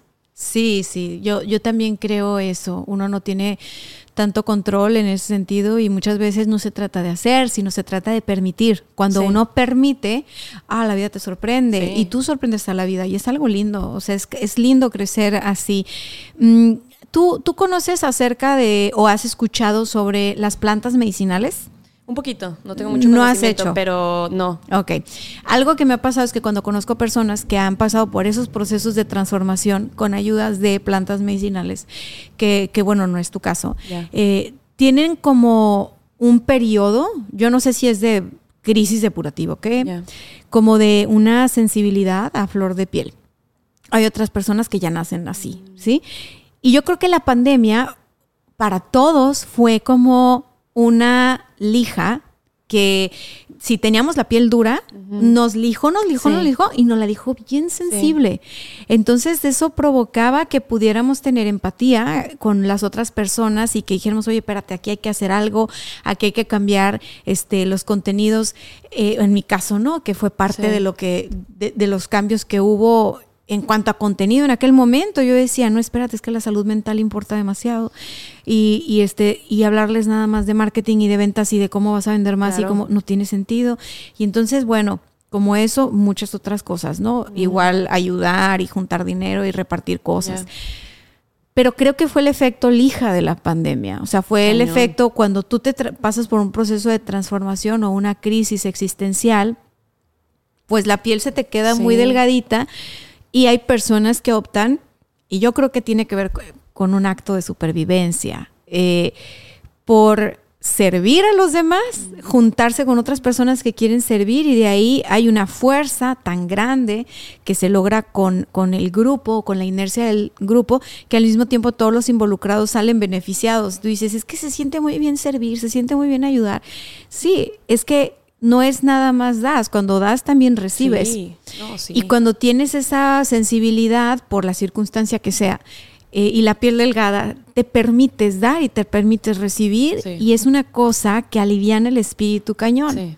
Entonces, para las personas que nos están escuchando, si se sienten muy... Eh, como que les falta propósito, como que les falta una ilusión, ¿no? En, su día a día, como que ya se sienten muy uh, en, enrutinados, ¿no? En la monotonía, en siento que no tiene sentido, trabajo demasiado, eh, no tengo vida, ¿no? O mi vida social incluso no me satisface, o sea, eh, tal vez es momento de que su piel gruesa, la, hagan una exfoliación y, y, se adelgacen la piel para que conecten con otros seres humanos y vean de qué manera pueden contribuir, colaborar y servir, porque eso los vuelve a la vida. O sea, eso te vuelve a la vida cañón. Cañón, cañón. Entonces, me da mucho gusto que estés de, lleno ahí y, quiero preguntarte algo eh, que me interesa mucho eh, dejar como, como si pudiéramos hacer una receta. Ya. Vamos a ponernos creativas acá. O sea, ustedes para decir esto lo vamos a fondear de que le vamos a llevar las redes sociales, por ejemplo, a otra. O sea, ustedes enlistaron servicios. Sí. Y les pusieron Como precio. de marketing. Me encantó. Sí, campañas hasta por meses. Oye, ¿qué, más bien, ¿qué necesitas? ¿Cómo te podemos ayudar? listo, ¿no? Y ese rato decíamos que las campañas de marketing digital son carísimas. Sí. Ajá. ¿Ustedes dan precios carísimos o más No, no, accesibles? es que mira, realmente depende de la necesidad que tengan ellos, ¿no? Entonces tratamos también de hacerlo accesible. Digo, con los que nos vamos son con los proyectos que llegan con una buena cantidad de inversión, que sabemos que, que aparte le quieren ya entrar a este tema de establecerse en el mundo digital bien, o sea, de lleno, ¿no? Entonces, les manejamos de que, oye, ¿cuál es tu propósito que quieres lograr? Y sobre eso trabajamos y sobre eso hacemos un presupuesto, ¿no? Y ya con eso vemos. Aparte, perdón, hay un libro que se llama, este, ay, es buenísimo también, me encanta. No puedo creer, se me está olvidando el nombre. La idea general Sí. eh, Rework. Ah, Rework, ok, ya me acordé. Buenísimo. Este, cortito, lo lees de volada. Y la idea general es de esta empresa de software que te dice cómo puedes hacer más con menos. O sea, tú puedes ver como los, los resultados, no sé, de, de Ecumenic y todo. Ese es trabajo de los voluntarios y de los donadores. O sea, mi idea fue como, ok, si yo quiero que esto crezca, necesito inve- invertirle todo mi tiempo a esto, ¿no? Ahora, ¿cómo puedo invertirle todo mi tiempo y yo también poder vivir de esto? Y es, ¿qué tan grande va a ser mi equipo? ¿Qué tanto necesitamos? Este, ¿Cómo no le quitamos a esta parte social, la ayuda social? Porque aquí la idea no solamente es eh, ayudar a los que pues salen beneficiados, sino involucrar a la sociedad, darles un espacio en donde ellos puedan trabajar eso como voluntarios, de que puedan ir, de que, de que puedan convivir, de que puedan, que la cobija que compraron la vayan y la entreguen ellos, pues porque es trabajo de ellos al final, ¿no?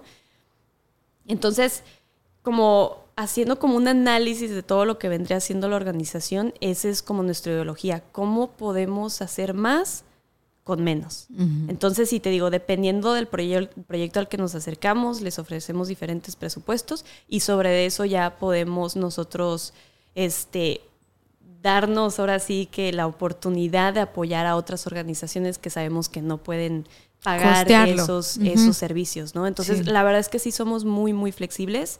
Cobijatón corre por sí solo por las puras donaciones, por ejemplo, ahí no se mete ni un peso de nada. Educatón son puras donaciones de, de, este, de conocimiento como tal. Realmente los gastos no son muchos, o sea, los gastos que son de que el comprar algún material para trabajar con los, con los chicos, la gasolina que te gusta y qué estás logrando con eso. Lo que platicaba ayer con una chica que nos acompañó a entregar comida, ¿no? Le decía, oye, este, como lo hicimos muy rápido, los de Proyecto Hecho que siempre llevan comida a ellos, y nosotros dijimos, bueno, pues, ¿qué podemos llevar rápido? Porque por lo general hacemos sándwiches. Esta vez llevamos pizzas, ¿no? Porque no, no teníamos mucho tiempo. Este, y luego, pues, todos los voluntarios también todos trabajan. Oye, ya así, como ¿no? vamos, vamos a acabar en sopas maruchan, Sí, ¿no? no, Do- está- pa- patrocínanos, Pero maruchan. sí, estaría buena, la verdad. no, se acepta aquí todo tipo de patrocinios. Este, pero de todos modos es como, por ejemplo, te sale en 700 pesos, más o menos, tal vez un poquito menos, hacer 100 sándwiches. Vas a una cena, a un lugar fancy, pues, obviamente. Y si te quieres decir, no, pues esta es mi, mi cena fancy del mes o del dos meses o del año, lo que sea, ¿no? Pero ¿qué te gastas? ¿Cuánto te sale ahorita ir a un restaurante caro, no? Ay, cállate, deja tú las cenas fancies. Si se van a donde sea y se echan sus, sus este, cubetas de cerveza, se van a echar, que la promoción, mentira, tu Así mercadóloga de confianza te dice, tu mercadóloga de confianza te dice, no caigas en esas promociones, no caigas. Pero eh, independientemente de, o sea, de si es un lugar privilegiado o no, eh, igual vamos a consumir cosas que no son Sí, tan relevantes el café de- porque... de, todos los días de la mañana. Eh, Es que, a ver, ¿Sabes? estamos, estamos bombardeados por el tema de consume, consume, Sí. Hace poco hablaba con mi esposo de que me hice bien emocionado él. Saludos, amor. este, oye, es que yo estoy viendo que fíjate que van a sacar este los, los relojes de, de Apple en modelo de suscripción. Y a mí me parece buenísimo porque, mira, eh, si te pones a pensar, el reloj este eh, lo divides entre los años que lo usas y entre los días. Y me hizo toda una matemática porque vio que así estaban vendiendo el, reloj. Entonces me dice todo y pues yo estaba bien seria porque decía, bueno, pues está emocionado, lo voy a dejar. ¿Cómo lo ves? Y yo, es que se pasan, le digo, o sea, se pasan, se pasan de lanza, o sea, y me dice, por, pero, pero ¿por qué? Y le dije, es que para empezar, o sea, si estamos hablando de que es una empresa líder en, en innovación y en tecnología, no debería de estar haciendo eh, eh, productos tan desechables. O sea, cada seis meses te están obligando a comprar algo. Claro, porque- Cada cierto tiempo eh, ya va a ser obsoleto y tienes que cambiar el celular, que además es carísimo, el reloj, que además es carísimo. ¿Y, y qué pasa? Estás generando basura a lo idiota y basura cara, porque son devices caros. Carísimos. Entonces le digo, para mi calidad, la época de mis abuelos, donde Que te duraba todo. comprabas mil un reloj y era el reloj que le ibas a heredar a tus nietos. O sea, qué ridiculez es Sí. esta. Y ahora, aparte de todo, nos venden la idea de que no, es que en suscripción, porque así, este, no- güey, ¿por qué? O sea, es como que Pero te la están... venden.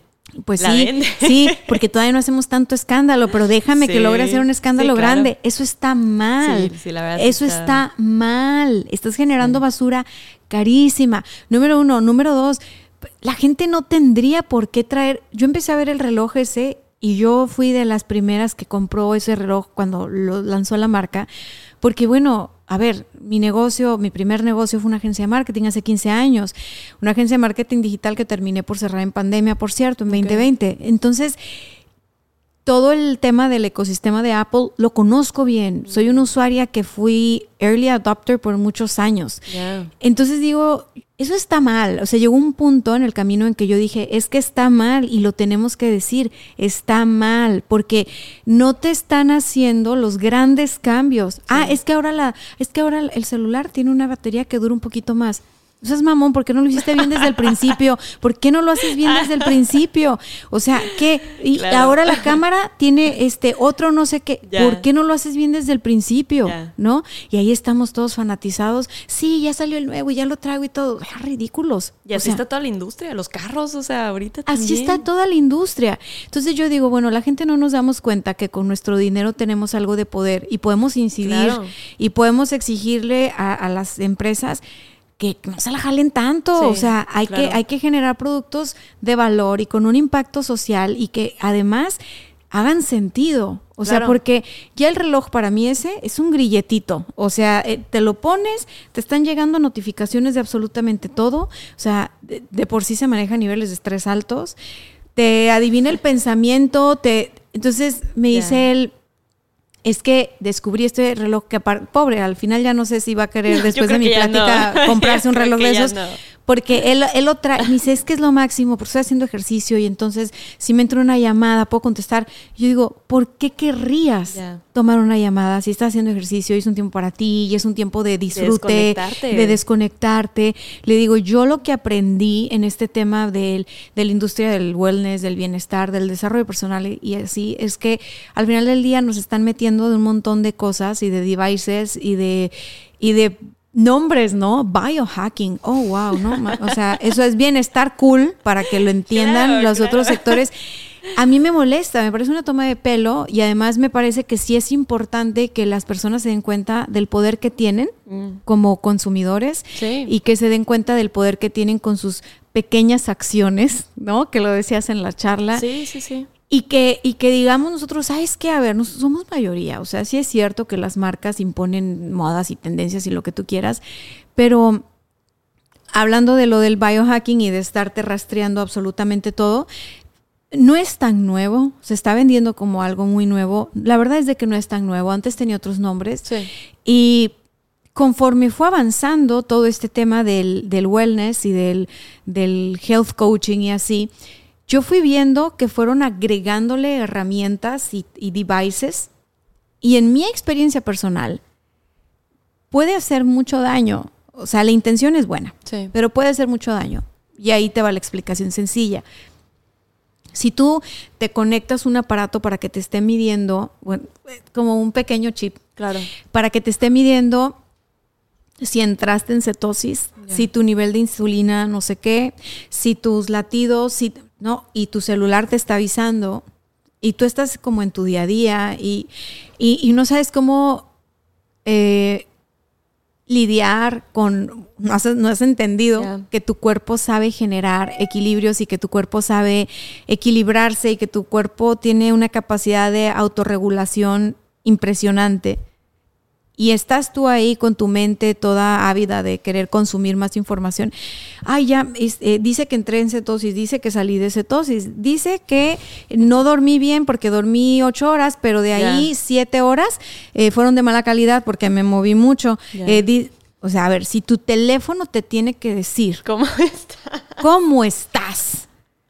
Estamos llegando a un punto sí, sí, sí, de, oye, está loquísimo esto estamos más conectados a los teléfonos, a los relojes y a los aparatos inteligentes que a nosotros mismos. Sí. ¿Y qué es lo que sucede?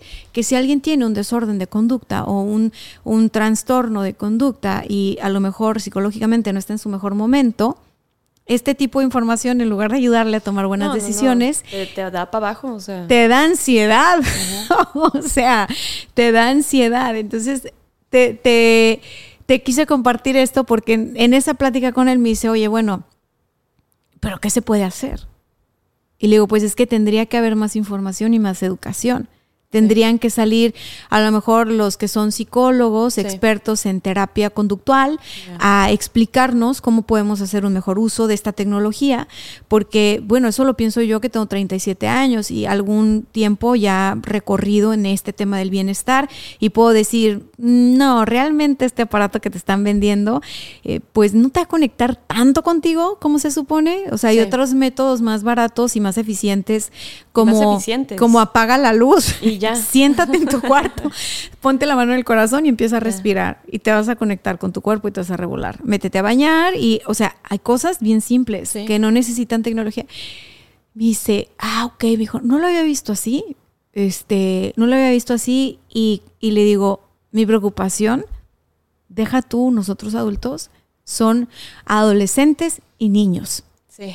Adolescentes y niños. Sí tú trabajas con adolescentes y niños, porque el educatón va de justamente ir a estas escuelas a llevar no solamente la computadora que les consiguieron, que me pareció muy buen gancho, así de que pone atención y te llevas, te llevas la compu.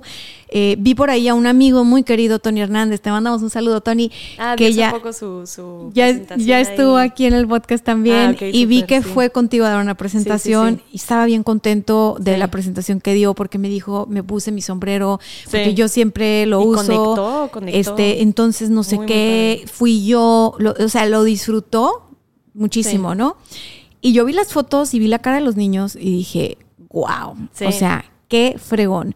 Entonces, tú que estás, porque a lo mejor yo estoy como señora preocupándome por cosas que nada que ver, ¿verdad? O sea, a lo mejor tú me dices, Dania. No, no, no, sí. ¿Sí? No, es que, mira, el tema ahorita de es impresionante, hace poco estaba viendo una estadística de que el 90% de la población mundial ya tiene un celular. Computadoras no, y eso sí, ¿no? Hasta, pero un celular como sea, ya.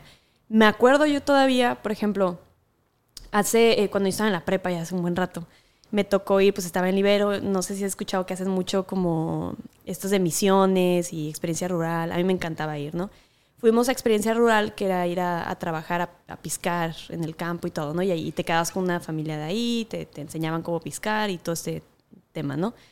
Entonces, eh, ya estábamos ahí, yo me acuerdo que donde nos tocó quedarnos, bueno, a mí y a unos amigos, todos los días teníamos que tomar el camión a las 4 de la mañana que nos llevaba a los campos, ¿no? A, a trabajar. Y yo me acuerdo que en ese entonces, que te estoy diciendo, 2011 tal vez, 2010 yo creo, cuando los celulares no eran lo que son ahorita, ni, ni, ni redes o sea, todavía no, no, estaba tan como es ahorita, ¿no?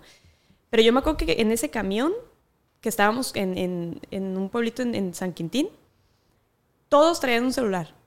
Todos, y me acuerdo muy bien porque todos en, la madrugada, en la mañana que íbamos de camino al, campo, todos ponían una rola diferente. Entonces parecía discoteca dentro del camión porque todos traían una rola súper diferente y pues como que era el tripper escuchando tu rola antes de trabajar y así, ¿no? Este, pues hoy en día, obviamente, no es lo mismo que antes, que comprar un celular era todo una cosa, ahorita pues tienes acceso a, estos aparatos, ¿no? Y por ende, pues también muchas veces acceso a Internet y a muchísima información, ¿no? Entonces, cuando nosotros llegamos a estas instituciones, los chicos tienen tanta información que terminan desinformados. Porque también, como dices tú, ¿qué tipo de información hay afuera? O sea, si llega un psicólogo y te dice, oye, esto está avalado por el psicólogo y esta persona sabe y te dice, ta, ta, ta, oye, súper bien. Pero luego ves mil cosas de mil gente también compartiendo cosas que nada que ver, que ni el caso, que estos chicos tengan acceso, que tengan poder. El, tip, el bullying que se maneja hoy en día en las escuelas, totalmente digital, o sea, que si suben fotos, que si comparten, que si se pasaron el pack de no sé quién, que a esas edades, o sea, en donde ¿Qué edades? 12 a... Bueno, la secundaria sí, como 12, 16, pues nos ha tocado ya un poquito más grandes también. Pubertos y adolescentes. Sí. Ok. Entonces, como todo esto, y también aparte, qué peligroso. El, el bullying siempre ha estado obviamente súper mal, siempre eh, muy delicado el tema. Muy delicado. Yo me acuerdo cuando yo estaba en la secundaria, muy delicado. Estás en etapa de transición, de muchísimos cambios, de que no sabes ni qué onda con tu vida y todavía que te agarren de bajada, está horrible. Ahora imagínate que lo puedan hacer público y que en el internet no hay medidas, no hay reglas, no, no es como aquí llegó hasta aquí, no, es llega hasta donde llega, pues. Entonces, sí me ha tocado ver muchísimo bullying ya en las escuelas, este, o aunque no lo suban a internet, pues por medio de videos que se graban, que se dicen, que se ta, ta, ta, ta, tan, o sea, mucha información. Una vez nos tocó este, con una amiga, eh, la doctora Nuria, le mando un saludito, nos ayudó y nos, eh, nos fue a dar una conferencia presencial a una casa hogar de temas de, de sexualidad, ¿no? Entonces ya fuimos con los chicos y ya ella se puso a hablar del tema y todo. Yo estaba ahí escuchando las cosas que decían los, los, los, Los chicos. chavos. Los chavos. Yo dije, ¿quién les dijo eso? O sea, súper mal para empezar, o sea, súper erróneo. A eso me- o sea, nada que ver con. Sí, nada que ver con la tienen, realidad. Sí, nada que ver con la realidad. Y todos así están compartiendo, no, es que yo vi esto y que no sé. Y yo así de que, ¿y dónde viste eso? No, que en TikTok, no, que vi esto y no, que. Y no por satanizar en las redes sociales, te digo, ahí como es dices. que no es. Ajá. Ajá, se pueden utilizar para hacer cosas muy chidas y, y creo que Kumenic es prueba viviente de eso. O se pueden utilizar para esto otro, ¿no? O sea, tener acceso a esto. O que los niños estén grabando y se suban y allá afuera hay gente, o sea, no, mal, ¿sabes? Entonces, para mí es importante que en esta parte de Educatón asegurarme yo que todos los profesionistas que nos donan su conocimiento son profesionistas que han trabajado en su campo, que están certificados, que to- o sea, para que contrarrestemos esta parte de la desinformación, ¿no? Como lo que hizo la doctora Nuria, o sea, les fue a aclarar esas dudas o más bien a corregir esos conceptos erróneos que tenían porque vieron un video en quién sabe dónde, ¿no? Entonces sí está bien peligroso porque salen allá afuera a vivir sus vidas con, con estos... Una distorsión total. Cañón. Que te voy a decir algo, o sea, mientras te escuchaba hablar decía yo, sí, sí, hay que decirle a los muchachos, pero es que a los mismos adultos. Sí. O sea, es que sí, si sí. nosotros mismos no nos cuestionamos, o sea, fíjate qué loco, tener una asociación civil o una ONG y vivir de eso está mal, Ándale. ¿sí? Qué loco, ¿no? Qué idea tan loca. Sí. Pero estar comprándote el celular que salió nuevo cada seis meses claro. está bien. Está súper bien. ¿Sí? Sí. Eh, conectarte, o sea, a ver, no, no puedo decirte que yo satanizo la tecnología porque te digo, mucho tiempo fui early adopter y antes de que fuera tren, eh, yo tenía esta banda para, me la ponía para meditar, siempre me gustó el, el- el mindfulness y, y era porque quería medir las ondas de, en, en mi cerebro, era- Ok. era un- es un rastreador de eso. Entonces, mientras tú estás meditando, esta onda te, te está muy cool, Sí, ¿no? está. Pero está esa cosa que está muy cool, como Sí. todas las empresas de tecnología. Claro. Luego sacó otra bandita, que entonces ahora esta bandita es la Non Plus Ultra, que te Uh. da acceso a, otras más Claro. meditaciones y que aparte te va a medir lo del campo electromagnético del corazón. Y entonces después, este, o sea, es que no estoy en contra de la tecnología, es maravillosa. A mí me parece que hacernos adictos a la tecnología y adictos a consumir productos que probablemente no son necesarios es lo que me parece cuestionable. Claro. ¿Por qué? Porque no es un tema de que es que el dinero lo puedes usar para muchísimas cosas muy Sí. valiosas, muy provechosas para tu vida Claro. estar consumiendo productos y decirle a los niños y a los adolescentes que éxito y estatus Sí, no, está no, ligado no. a... Ah, Ten esto, tener la casa, tener el carro, tener los zapatos, tener... Ten la casa, la necesitas. Ten el carro, te va a servir para llevarte, traerte y todo eso. Deja de estar queriendo cambiar el celular cada que sale uno, es ridículo. Eh, deja de querer tener tienes unos Converse, Ya. pero acaban de sacar los Converse que tienen un dibujito a mano y que valen dos mil pesos y entonces ya tus otros Converse son viejos. O sea, ridículo. O sea, Ya. no, no son viejos. Están buenos, ¿no? O sea, yo, yo no es que ahora, por la edad que tenga, toda la vida fui así, de darle el valor que corresponde a las cosas. O sea, decir, yo me compro una bolsa, me compro la mejor bolsa porque no la voy a tirar en dos días.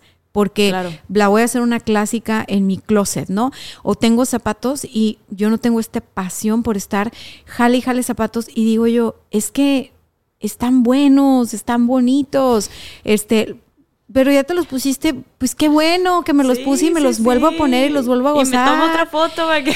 Y me subo con la ropa otra vez y es que es ridículo, porque Ya. entonces imagínate, si tú no- si a ti no te vale en ese sentido, o por ejemplo le regalo la ropa a mis hermanas, si ya me enfadó, ¿no? ya. Pero luego que digo, se las veo puestas. Ay, qué bonita está. Bueno, luego me la regalas otra vez de regreso, ¿no? La ventaja de crecer con mujeres, Ya, de ya, que nos rolábamos entre nosotras. Sí, sí, sí. Es, es, es impresionante lo que se, lo que se gasta en ropa, lo que se produce de Sí. ropa, eh, la cantidad de basura, los, los malos trabajos que hay. Digo, la gente que trabaja en estas fábricas, la verdad es de que no tiene. sí. Es horrible. No, mal, mal, mal, mal, mal. Pero es un tema igual de, de, de consumo y de oferta-demanda. Entonces, sí, claro. Sí. o sea, sí cambiar el paradigma y sí, y sí como humanos ir orientados a, nos tenemos que educar en cuestiones de, de, de ser y no de parecer, de, oye, Sí, tú, sí. o sea, es, es tu dinero, cuídalo, o sea, multiplícalo, haz algo de Sí. provecho con él. O sea, no lo estés tirando, comprando y comprando cosas que al final del día Claro. eh, es para caerle bien a gente que ni te debería de importar caerle bien porque no le importas, ¿no? Y cuando eres un adolescente, pues no te dicen eso. No. Este, al contrario, o sea, las marcas y, y el marketing y la industria de la belleza y del fashion está como, como muy targeteada a Sí, claro. presas fáciles, como Sí, sí, sí, sí, sí. La verdad es que sí, o sea, y influye cañón. O sea, ahorita que decías eso, me, me da risa porque, este, digo, sin, sin tocar el tema ahí de lo que genera el fast fashion de contaminación y todo, pero yo hace poco me dio mucha risa. Mi mamá, bueno, subí yo una foto o algo, no sé, de algo de Comendi, creo, o de mí, o no sé, no me acuerdo. Pero mi mamá me dice, oye, Alexa, este, ahora en mayo cumplí, cumplí años, ¿no? Y me dice mamá, oye Alexa, te, te compré ropa, que no sé qué, de regalo. Y dije, ah, órale, chido, ma, gracias. Sí, este, te compré esto porque siempre te veo con los mismos jeans y las mismas camisas. Y yo, y me dice, y no sé, ¿es tu uniforme o algo así? Y yo como, no, ma, pero pues, ¿qué tiene? Ay, no, ya cámbiale poquito. Así que yo, ma, pues si todavía sirven, o sea, ¿por qué voy a estar? ¿Sabes? Y digo, tampoco por satanizarlo, tampoco te voy a decir que soy súper minimalista, nada que ver. Pero lo mismo que tú dices, ¿no? O sea, a ver, si puedo comprarme esto y me va a durar tanto y no tengo la necesidad, o sea, y este otro dinero lo puedo invertir en algo que es más necesario en mi vida o algo que me va a dar mejor. O hasta lo que te decía, 700 pesos para 100 sándwiches. Con 700 pesos y sándwich, ¿eh? que es dentro de todo, porque puedes hacer burritos y todavía le bajas más el precio. Y Sí, es lo que te iba a o decir, sea, lo de los burritos es mucho más sí, sí, sí. rendidor. Ajá. Claro, o sea, digo, sándwiches es como el de bien, o sea, chido. Y con doble jamón, o sea, chidos, pues, o Ajá, sea, bien. un o sándwich decente. 700 pesos que te los gastas entre todos los cafés que vas en la mañana o que vas al Starbucks, que tampoco está mal y no es por satanizar, pero digo, si te puedes hacer las cuentas y dices, ¿cómo puedo utilizar esto para impactar o que tenga un mejor impacto? O si no quieres de que donarlo y eso, pues también en tu propia vida, ¿no? O sea, ¿por qué estar cambiando el celular cuando puedes ahorrar para, para el terrenito, no? Porque no sé qué es. quieras, o sea, o como dice lo Tu del- seguro Ajá, del retiro, vato, no vas a tener retiro, sí sabes, o sea, la edad que tienes, ¿no? Exactamente. Ese tipo de cosas sale, sí estaría súper padre que luego las tocaran con los, con los niños, Sí. muchachos, adolescentes y, y así. Porque al final del día, en, en esta etapa, estamos muy vulnerables. O sea, yo creo que es cuando más inseguras, inseguros somos. Cuando tenemos esta necesidad natural de pertenecer y Sí. si el grupo o la manada dice que esos tenis irrelevantes son los que hay que traer porque no sé qué, tú lo vas a buscar y es natural, es, es, es, es, es lo que quieres, pero no podemos atenernos a que así vaya a ser siempre, porque así como en nuestra generación el bullying era de una manera y ahora el bullying es de otra, creo que también la forma de consumir puede ir cambiando. O sea, simplemente el hablar de esto y el ponerlo en perspectiva con la gente que tienes más cerca, digo, pues mi marido es de mi edad y yo le dije así como de, pues no, a mí nos hace buenísimo, o sea, buenísimo en términos de marketing y de negocio para ellos. Pero qué egoístas. No es que tienen un programa de que tú les vas a llevar el reloj y te van a dar como bonificación en el que sigue. Le digo, número uno, ¿cuánta gente realmente hace eso? Eso aplica en Estados Unidos. En México no aplica. Sí. Número dos, eh, sí, te van a bonificar X cantidad de dinero dependiendo de qué tan nuevo sigue siendo tu reloj pero el reloj nuevo nunca va a ser más barato porque seas un cliente leal, ¿eh? O sea, va a ser lo mismo para todos. Y lo peor es que va a ser desechable. O sea, estamos comprando a precio premium productos desechables, productos basura. Entonces le dije yo, a mí neta sí salen con esa jala y me van a perder y les voy a hacer una campaña en contra para convencer a mis amigas por lo pronto, no a todos los demás, porque, porque tenemos que saber las personas que no importa cuánto dinero tengas es tuyo, tú te lo ganaste y tú debes de tomar decisiones para tu bienestar a largo plazo no, no solo en este momento. Claro. Y, y, bueno, ya ahí quedó la conversación con él, pero ahorita que te estoy escuchando y en relación a la ropa o a las cosas, no tiene nada de malo. O sea, incluso yo tampoco soy minimal, minimalista. Es simplemente como, como le doy un valor a las cosas y como un respeto a las cosas y, y decir, este, ¿por qué me dicen que esto o sea, ya, esto ya no está de moda, esto ya no está en tendencia. En mi closet mando yo, o sea, en mi casa mando yo y en mi cartera mando yo. O sea, ¿por qué vas a venirme a decir que es que no, ya, así como andas, así ya, ya no es, es como, ay, tienes muchos problemas, o sea, todo viene en casa. No, no va, no va. Ahora, mi esposo me dijo, la mayoría de la gente no piensa como tú. Pues qué bueno, ¿verdad? No, no aspiro a que así sea pero sí aspiro a que, a que le demos tres vueltas a la discusión y digamos, seguros que vamos por buen camino, porque los chavos, o sea, están en depresión, sí, la tasa de suicidio en nuestro país es muy alta en ese rango de gente joven. Entonces se lo comentaba a otra amiga que estuvo acá, o sea, algo estamos haciendo mal como sociedad. Si la gente más joven está diciendo, esto está horrible, yo me bajo del barco, ahí se ven, necesito evadir la realidad. El consumo de sustancias ha incrementado demasiado en nuestro país. Entonces es, quiero escaparme de la realidad que hay acá, que no me encanta, no me gusta. Eh, y entonces, ¿quién va a estar en el futuro? ¿Sí? Porque esto que hiciste tú con tus amigos, lo hiciste en esta edad que tenemos las personas de querer contribuir es cuando eres joven, es cuando dices, soy privilegiado y a lo mejor no eres, pero tú crees que sí. O sea, luego creces y dices, ay, ay, ternura, o sea, ternura. este, eh, y tienes ganas de dar y tienes hambre de dar y tienes ganas de contribuir. ¿Qué va a pasar si más adelante no tenemos tantos jóvenes así? ¿Qué va a pasar? si todos terminamos aislándonos y queriendo simplemente cuidar nuestra, nuestro nuestro espacio, nuestro territorio. O sea, qué mundo estamos construyendo para la generación que viene. Claro. O sea, no es un tema de si tienes o no tienes hijos, es un tema de gratitud, a que cuando tú llegaste las cosas estaban de una manera y pues si no las vas a dejar mejor, por lo menos déjalas tantito igual, o sea. Y es un círculo, es que yo no sé si el día de mañana a los, de los chicos que les estamos dando las conferencias vaya a ser mi futuro doctor o mi futura doctora o la persona que me va a vender tal cosa o que me va... Y por, es así. es circular. Regresa a ti lo que estás dando, pues. Y, y, y regresando al tema de la plática esta de TEDx que te decía, es eso, o sea, ¿por qué...? Porque el de la empresa de tecnología, digamos, esto de Apple, porque consumen y porque consumimos y consumimos y consumimos y consumimos, y llega alguien que está haciendo un impacto verdadero. Hay una organización que me compartieron que se llama eh, One Young World, es buenísima, grandísima. Y yo me puse a ver todos los casos de éxito de ahí, todos los jóvenes que están haciendo en el mundo, o sea, cambios impresionantes que están impactando miles y millones de personas con muchísimos proyectos de impacto social me meto a sus, a sus páginas y todo en redes sociales, que ahorita se maneja así el mundo digital. nada. ¿Y, dónde se está compartiendo estas noticias? ¿Por qué no se está hablando de esto? ¿Y por qué sí se está hablando que no está mal?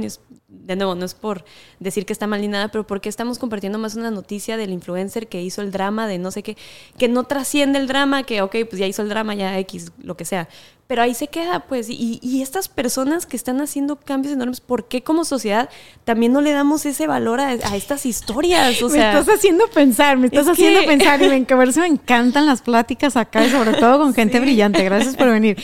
Pero es que sabes que a lo mejor y tendríamos que copiarle a los influencers esta manera de hacer clickbait, ¿no? o sea, sí. oye, usa el, click, el clickbait para un fin trascendental, ¿no? O sea, pero luego, ¿qué nos pasa? Que nos ponemos bien cuadrados y bien propios y decimos, ay, no, no, no, no, es que eso está mal, eso es ridículo. No, no, no, o sea, cuando hacen sus polémicas de que tal influencer contra tal influencer, Ay, están súper de acuerdo entre ellos. Sí. Porque es tráfico para los dos canales. o sea, odio romperles la burbuja, pero es tráfico para los dos canales. O sea, entonces, ¿cómo eso lo podemos trasladar Exactamente. Acá. Exactamente. O sea, ¿cómo le hacemos? Por ejemplo, en Ecumenic, eh, ¿cómo podrías aplicar el clickbait? ¿Qué se te ocurre?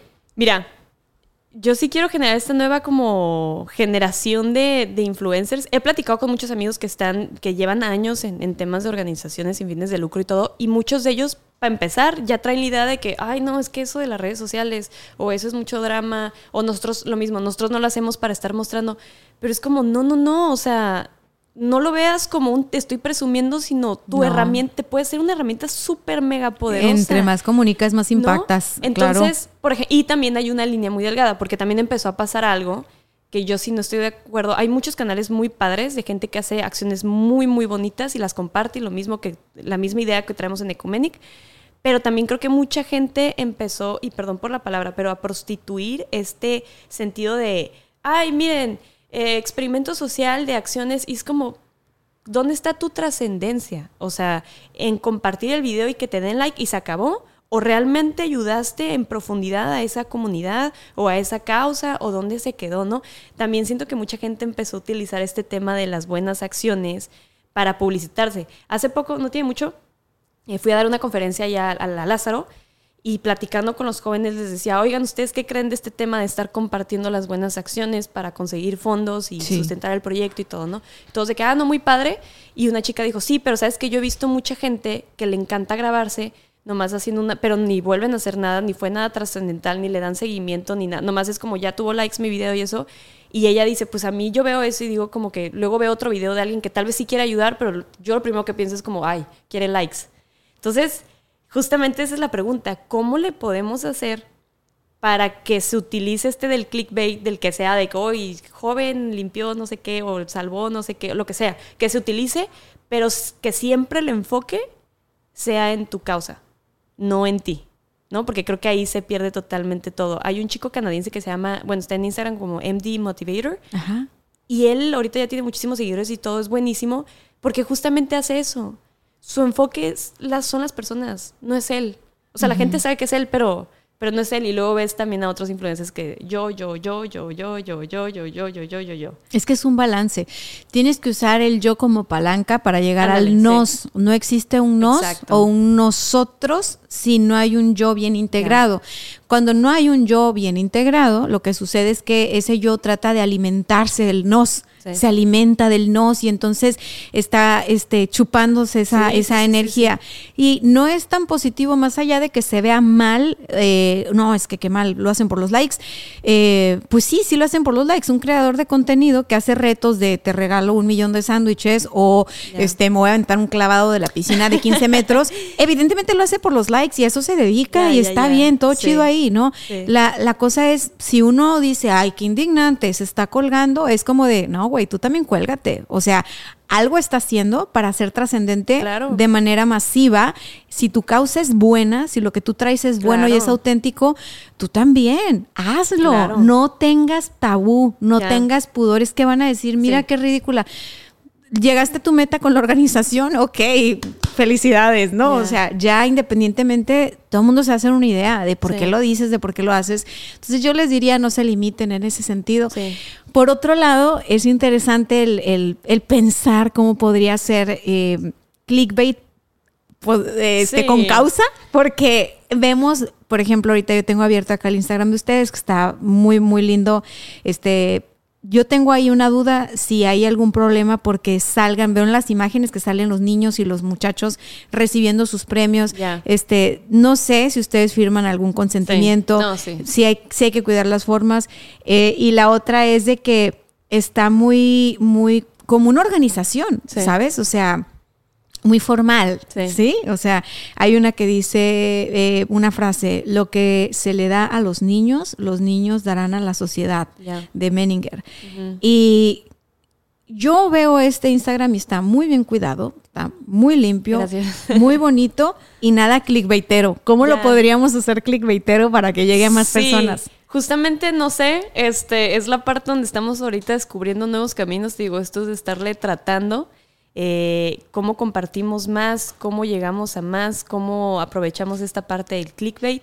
Este, Bueno, aparte está saliendo ahorita, olvídalo, ¿no? Yo así, en, yo en intensa de, a ver, ¿cómo podemos hacer un contenido clickbait? No, no, ya? no, no, yo encantada. Digo, Ecumenic se ha construido así, de, de ideas de todos. O sea, lo mismo que le digo a Fer, Fer, necesitamos de todo, si no, no va, no va a jalar esto. O sea, ni tú ni yo le digo a Fer, sabemos todo. Ajá. Ni vamos a saberlo nunca. Entonces, Ajá. como, si yo ahorita, yo ahorita te estoy aprovechando aquí, ¿eh? No, está bien, de eso, de eso se trata, de eso se trata. Dime o tú sea. cómo la podemos mejorar. Y te digo, ahorita, pues la idea, mira, las fotografías de ley, sí, cuando empezamos con los proyectos con las escuelas, sobre todo menores de edad, es, oye, firma de carta de autorización de imagen. Les explicamos, nuestra organización se alimenta de lo que compartimos. O sea, sí es algo esencial de sí o sí. Entonces, antes de empezar el programa, sí les avisamos, se les notifica a los papás, firman su consentimiento y ya con todos estos consentimientos podemos comenzar a trabajar, ¿no? Hay organizaciones con las que hemos trabajado y que nos dicen, ¿sabes que de plano no se puede? Ah, pues no compartimos nada y no hay ningún problema, ¿no? Este, pero sí, estoy en el transcurso de eso. Si tú tienes ideas, si tú, o sea, yo Sí, no, súper juega, abierta, juega, sí. o sea, súper abierta porque justamente lo que estamos buscando, cómo llegamos a más. Digo, ahorita, obviamente yo sé que las, que las fotografías hablan por sí solas, pero como dices tú, falta esta parte de, pues, ¿dónde está el... Quiero ver qué es eso. O sea, Sí. ¿cómo, cómo, por qué, no? Sí, O sea, sí. justamente en nuestra campaña de Cobijatón, por ejemplo, el año pasado, que están los videos por ahí, lanzamos como un mini documental eh, con las historias, ¿no? Y esas historias, bueno, hicimos un documental largo de seis minutos para quien quisiera verlo, pero sacamos muchos clips cortitos, ¿no? De historias de las personas que viven, en ese entonces de las que estaban viviendo en el canal, en la canalización de Tijuana. Entonces, hay muchas historias que son muy fuertes, este, que obviamente platicamos con las personas, les dijimos, oye, ¿estás seguro que se puede compartir esto? ¿No tienes ningún problema? Sí o no, ¿no? También respetábamos. Entonces, aprovechar esta parte de las historias y que hablen por sí solas, ¿no? Por ejemplo, este chico del MD Motivator, no sé cómo se llama, eh, todo está en el enfoque de la causa porque todas son las historias de las personas y las personas contándola, ¿no? Entonces, eso, cuando hicimos esa campaña, jaló muchísimo por las historias, porque era Sí, nuestro sí. clickbait era de Sí, eso, vi al ¿no? De- señor que sus hijos lo venían a visitar. Por ejemplo, lo ¿no? que a- vivía aquí en el canal deportado y sus hijos de Estados Unidos venían a visitarlo cuando tenían Sí, tiempo porque están muy ocupados. Dije, qué lindo el papá justificándolos, ¿no? Y recibió una cobija. Me, me llegó mucho ese, ese y contenido. hay miles de historias así que creo yo que serían buenas contarlas. Obviamente también en Ecomedic siempre tratamos de cuidar esta parte para que nunca se vea tampoco como que nosotros... Bueno, yo creo que lo que nos respalda es el trabajo que se hace. O sea, y que la gente te da su autorización, ¿eh? Sí. O sea, la gente te está diciendo que sí. Sí, no, no estamos y yo te voy a decir una sí. cosa que aprendí en lo del padre Chava. Eh, en esa experiencia, o sea, aprendí muchas cosas. Yo no vuelvo a entrar a una, no me dedicaba profesionalmente a eso. Años después, yo no sabía que mi carrera se iba a tratar de eso, o sea, de dar conferencias y hacer lo que hago, ¿no? Pero en ese momento yo dije, tengo que saber a qué audiencia me voy a dirigir, ¿sí? No, o sea, tengo que ser bien cuidadosa con mis palabras, Sí, ¿sí? Y la gente quiere que le escuches. sí, sí. sí, O sea, sí. el, el revuelo ahí se me armó porque yo empecé a hacerlos participar. O sea, sin, sin saber. eh, y después en otra ocasión, que me tocó dar una conferencia a un público súper difícil. Y el, el público más difícil es el que no pagó un boleto por irte a ver, ¿no? Sí. Cuando te contrata alguien y tú vas y das la charla Sí. y están los morros de prepa este tirados así en la silla como de que ay y no que- en la esquina. este, que- imagínate un teatro Sí. lleno de chamacos de prepa este y luces apagadas y entra tu servidora y ta, ta, ta. que me acuerdo que esa era esa charla fue cómo aplicar la investigación de mercados para Ya. tu vida entonces, bueno, mezclamos el marketing y el desarrollo personal y salió una cosa muy interesante. Para mí, Claro, sí. cuando yo estoy en la segunda diapositiva y veo a lo que me estoy enfrentando, El público más difícil, es aparte. el público más difícil. Sí. Ah, pues yo como el maestro que te dio el consejo, juegos y dinámicas en friega, Sí. ¿no? Entonces, pues, este, nadie me lo dijo, fue un recurso que ahí se dio, porque a mí me interesaba mucho que se llevaran esa información, que se Sí. llevaran ese contenido, que se fueran pensando, este, que, que se enfocaran en ellos y en ellas.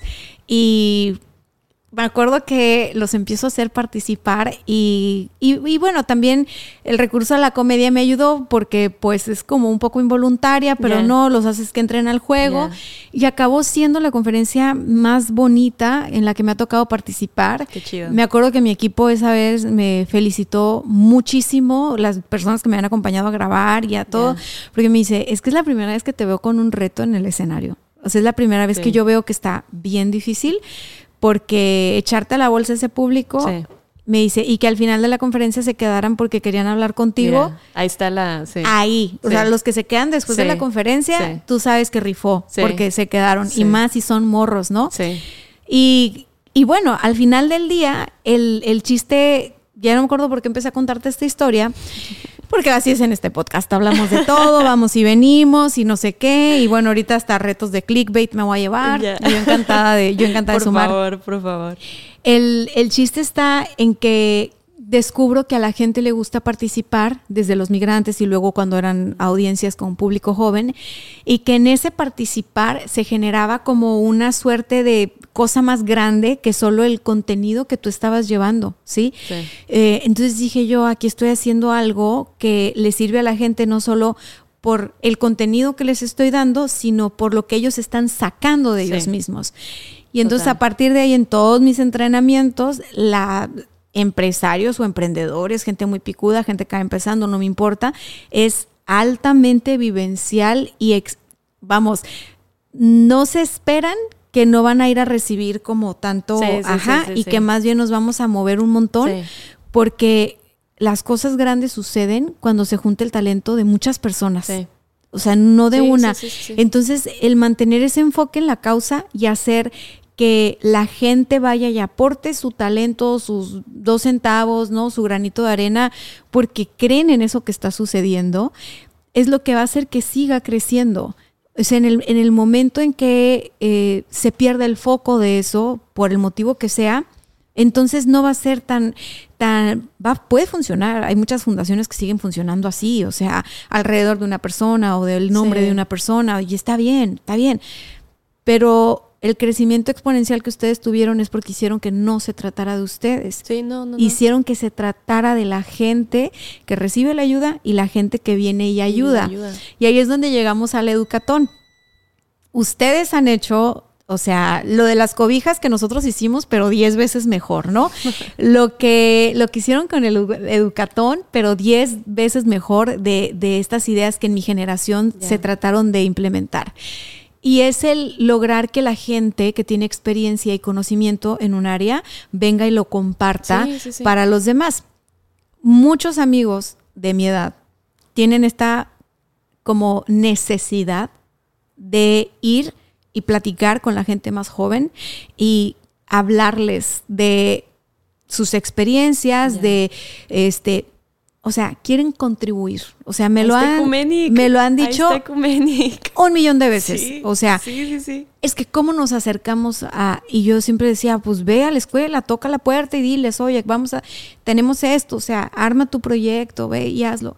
Pero no toda la gente tiene las ganas, la fuerza y la paciencia para hacer eso. Sí. Entonces, encontrarte con Ecumenic y, ser, y, tener la oportunidad de participar en este Uber de las ayudas, me pareció increíble porque al final del día eh, tú ya hiciste ese puente, o sea, tú ya conectaste con las escuelas y las fundaciones que están ávidos de recibir apoyo. ¿ok? Eh, tú ya encontraste a esos jóvenes a los que es importante no soltarlos de la mano, no decirles que no los eduque TikTok, que no los eduque el celular, que, que no les digan que tienen que comprar celulares cada seis meses, o sea, que formen su criterio, que sean rebeldes y digan, ah, ok, si todo el mundo trae esos tenis, pues yo no soy más cool, como ves? O sea, eso para mí es como de verdad busca, es ambicioso, yo sé, es ambicioso, pero es apostarle algo que sé que no nos vamos a arrepentir de hacer. O sea, más allá de que se siente bien ayudar, no es eso. O sea, sé que en los años por venir no nos vamos a arrepentir de haber ido por esos jóvenes y de no soltarlos de la mano. O sea, no nos vamos a arrepentir de luchar por la salud, ¿no? Para que le bajen a las adicciones. No nos vamos a arrepentir de ir por esas niñas y esas jovencitas y decirles, eh, Tú puedes hacer lo que tú quieras hacer. Puedes tener una carrera, puedes ser mamá, puedes ser lo que tú quieras. O sea, el, mundo va. O sea, pruébalo, ¿no? No nos vamos a arrepentir de eso. No, nunca. De lo que sí nos podemos arrepentir es de hacer compras estúpidas en Amazon. o sea, de lo que sí nos podemos arrepentir es de entrar en modas que te dicen, ah, no, bueno, ya vas a llegar a los 40, tienes que correr un maratón y tienes que comprarte el mejor reloj y tienes...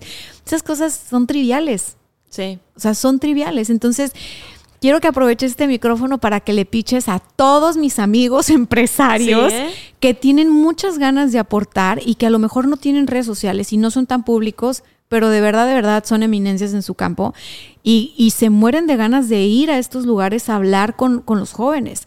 Eh, dime cómo funciona, porque dices, ahí está Ecumenic. Yo sé lo que es pero ellos no. Entonces, por favor, danos tu mejor pitch. Muchísimas gracias por el espacio antes que nada. Y sí, prácticamente estamos buscando a profesionistas que quieran compartir este conocimiento. Siempre que trabajamos con un profesionista, yo les digo, oye, está súper padre lo que haces, a lo que te dedicas y todo. Ya al momento de grabar, que ahorita lo voy a explicar un poquito mejor, pero sí les digo, ¿qué te gustaría haber sabido a ti a tus 12, 13 años?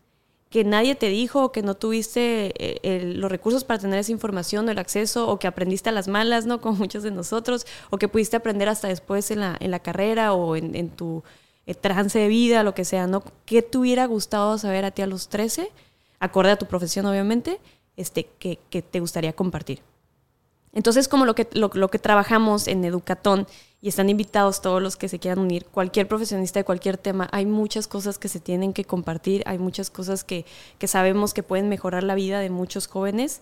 Em, ahorita ya como se acabó el tema de la pandemia, bueno, no se acaba ahora como tal, pero ya... Estamos confundidos ahí, pero sí. Pero bueno, ya nos podemos ver de manera presencial.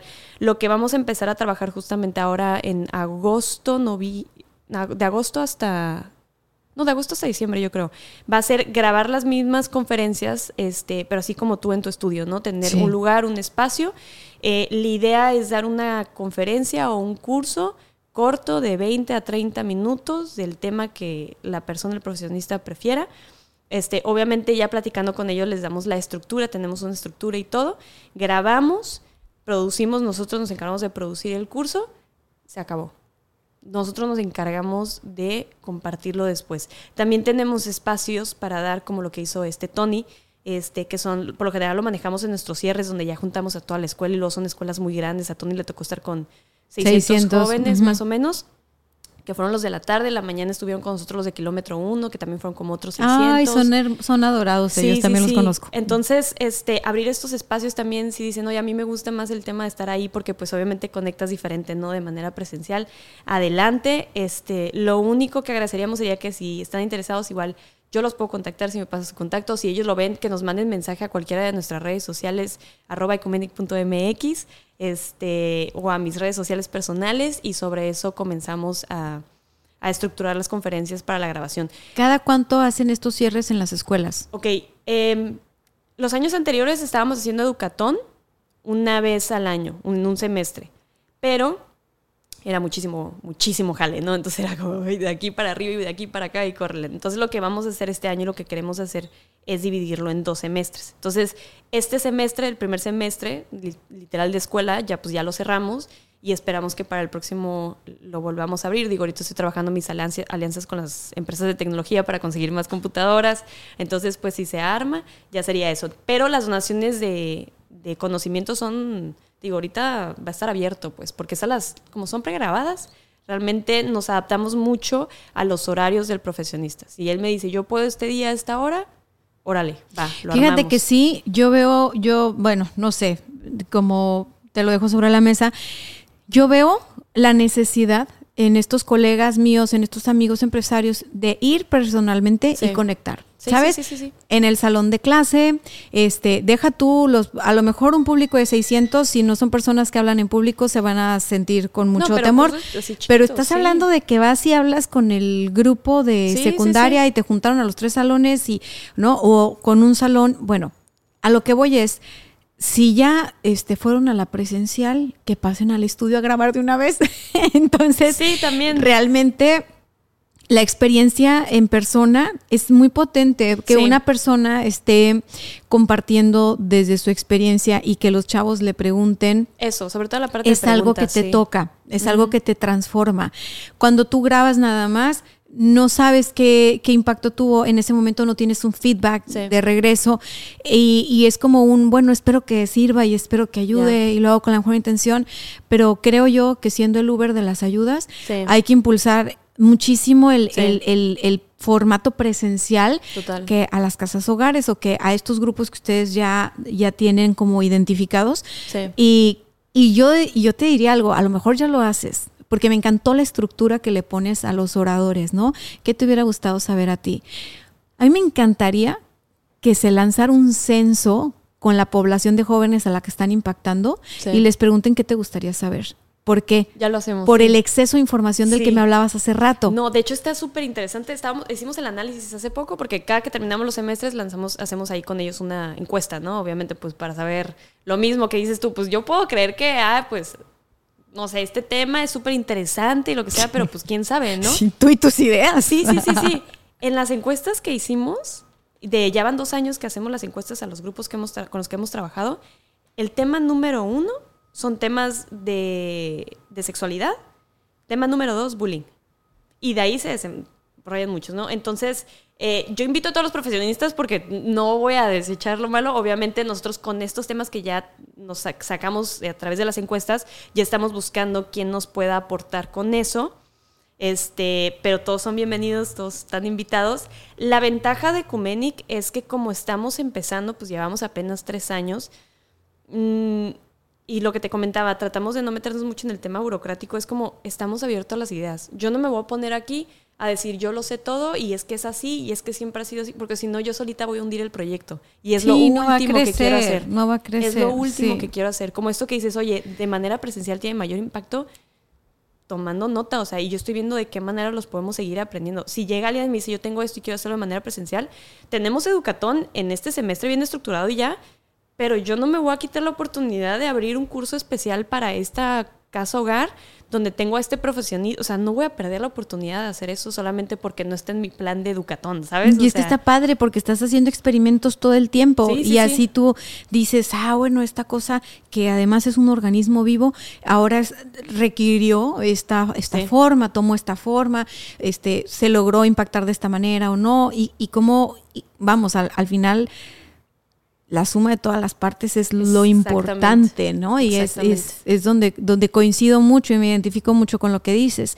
Fíjate que me gustaría preguntarte, ¿qué querías ser cuando eras niña, eh? Fíjate que está bien chistoso. De hecho, lo iba a poner en la conferencia porque tengo un video en, que nos grabaron en sexto de primaria que nos hicieron una entrevista. Ya nos íbamos a grabar un video de grabación, no nos hicieron.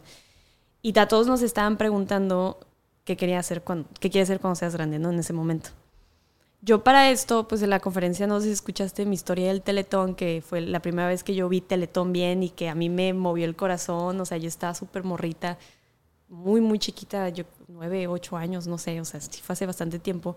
Me movió tantas las historias que yo con mis ahorros que había hecho hasta ese momento, porque siempre he sido bien ñoña, o sea, bien ñoña. yo tenía mis ahorros, mis hermanos se gastaban su dinero en dulces y así. Yo fui ahora sí que a mi cajita, a mi cochinito, pues, y saqué las monedas, le dije, mamá, oye, necesitamos hacer la donación. O sea, yo, yo tenía, o sea, cierta cantidad de dinero y yo juraba que yo iba a ayudar a todos los niños del Teletón. O sea, yo me sentía millonaria. Claro, claro, cochinito rifa. Sí, sí, sí. Sí, tetas forever. sí. Entonces, eh, pues ya hice eso. Y después de hacer esa primera donación en mi vida, yo tenía la idea, yo le dije a mamá, oye, ¿cómo se llaman las personas que trabajan en el Teletón? Pues como morro, niño, no dices, ah, pues hay muchas cosas, ¿no? Y mi mamá me dijo, ah, son los este, fisioterapeutas, ¿no? Pues los que yo veía en el teletón que estaban haciendo los ejercicios, las terapias con los niños. Y yo, ah, yo quiero ser eso. Y ahí tengo mi video donde me entrevistan y me dicen, oye, ¿qué quieres? ¿Qué quieres ser de grande? Y ya digo, no, pues yo quiero ser fisioterapeuta para ayudar a los niños del teletón. Ya. Y toda la vida, te digo, mi... Siento que nuestros propósitos de vida siempre están desde que estamos morros de alguna otra manera. Muy presente. Se ven muy diferentes en cada etapa, ¿no? En esa etapa fue mi donación en el, al Teletón, porque era lo que tenía. Y era yo aspirar a hacer eso. En otra etapa fue tal vez cuando me tocó ir a misiones y a otra, estaba con otro grupo que se llama Generación Retos y, y me tocó ayudar de voluntaria, ¿no? Y ahí estaba mi propósito. Y después, te, cuando cuento mi historia, ¿no? De que me pierdo, me voy por otras cosas, donde justamente me empiezo a enfocar en estar cambiando el celular a cada rato, en estar comprando, en querer lograr ser, en querer ser la CEO de la empresa más importante. Por serlo, no porque yo quería. O sea, fue por, por seguir estos... Inercia. Sí, y estos ideales que toda la vida se me dijo que esto te va a traer la felicidad. Y fue cuando más, más triste estaba en mi vida. O sea, cuando estaba persiguiendo esos ideales que no me llenaban y, y cuando los empecé a lograr me sentía tan vacía, pero tan vacía, tan perdida, sin propósito, sin nada, o sea, y eso mismo me llevaba como a este ciclo, círculo vicioso de estar sin querer salir, sin querer salir. Me voy a Australia, me, viajar para mí me, me, me, salvó, tuve la oportunidad y la gran bendición de poder salirme un rato de, todo lo que conocía, de todo lo que era mi zona de confort. Lo agradezco mucho a la vida por esa oportunidad y el orillarme a estar sola conmigo en un lugar donde no conocía a nadie ni nada y donde de encontrar trabajo fue todo un reto, o sea, porque allá mi carrera no valía absolutamente nada, o sea, ni red de apoyo nada, ni nada. Nada, y empezar de cero y empezar con otros conceptos, empecé a cambiar todas estas ideas y a darme cuenta que las cosas esenciales en la vida son las que no tienen precio. Y digo, todo este proceso ya después me, me trajo, es lo que te digo, ese momento en donde todos los puntos en el 2020 conocí a Fer y estaba en ese punto de mi vida y todo, y me hizo volver a reconectar con este propósito que ahora en este punto de mi vida se ve como ecuménico, el día de mañana no sé cómo se vaya a ver, pero ecuménico, lo que sea, yo, yo sé que, que ahorita yo voy a seguir persiguiendo eso, hasta donde la vida me permita y hasta donde tenga que llegar, porque para mí no hay un mejor sentido de trascendencia que, que el vivir para para servir a los demás, ¿sabes? Y de manera muy genuina lo digo, o sea, yo no voy a cambiar la vida de nadie, yo no voy a cambiar el mundo, yo no voy, a, o sea, ni nada, pero sí, sí puedo empezar a cambiar mi entorno y donde vivo y mínimo irme de esta vida diciendo como, chido, o sea, estuvo muy chido el raite, me la pasé a toda madre y sé que hubo ahí como impactos de, a, personas y que esas personas también impactaron mi vida, porque creo que no hay nada más hermoso que llenarte de las historias de los demás sí, porque se vuelven parte de tus historias. Puedes, puedes verte en el espejo. Cuando tú platicas con una persona, aunque sean personas que tienen un contexto de vida muy diferente al tuyo, este, aunque se vistan diferente, vengan de cunas diferente, eh, tengan un contexto diferente. O sea, tú, tú duras platicando con una persona unos minutos, una hora, hora y media, viéndola a los ojos y es imposible que no te veas en sus ojos, es imposible que no te reflejes en ese espejo, porque los seres humanos de verdad que, híjole, somos uno, está tan trillado esa cosa, no nos damos cuenta porque cuando estamos en nuestras vidas y en nuestros personajes, cada quien elige, ¿no? El, el, yo, yo, el yo que soy, ¿no? El cómo construyo esta, esta identidad, este ego que me ayuda a ir por la vida creando como esta película que, que quiero vivir. Y hay películas muy bonitas como la que estás creando tú, y digo muy bonitas no, no de manera superficial, sino es que es hermoso porque cuando tú abres eh, las redes o abres, va a haber de todo, ¿verdad? Tu algoritmo te va a surtir de todo lo que tú consumas. Sin embargo, desde antes, desde antes de las redes sociales, algo que ha tenido mucho impacto, mucha fuerza, es todo lo negativo, todo lo oscuro, todo lo peligroso, todo lo cuidado, está así, así, así, así. Y de repente encontrarse con personas como tú es refrescante porque yo sé que así como tú existes y hablas al micrófono y tú visibilizas tu causa, me hiciste recordar las mías cuando era más joven.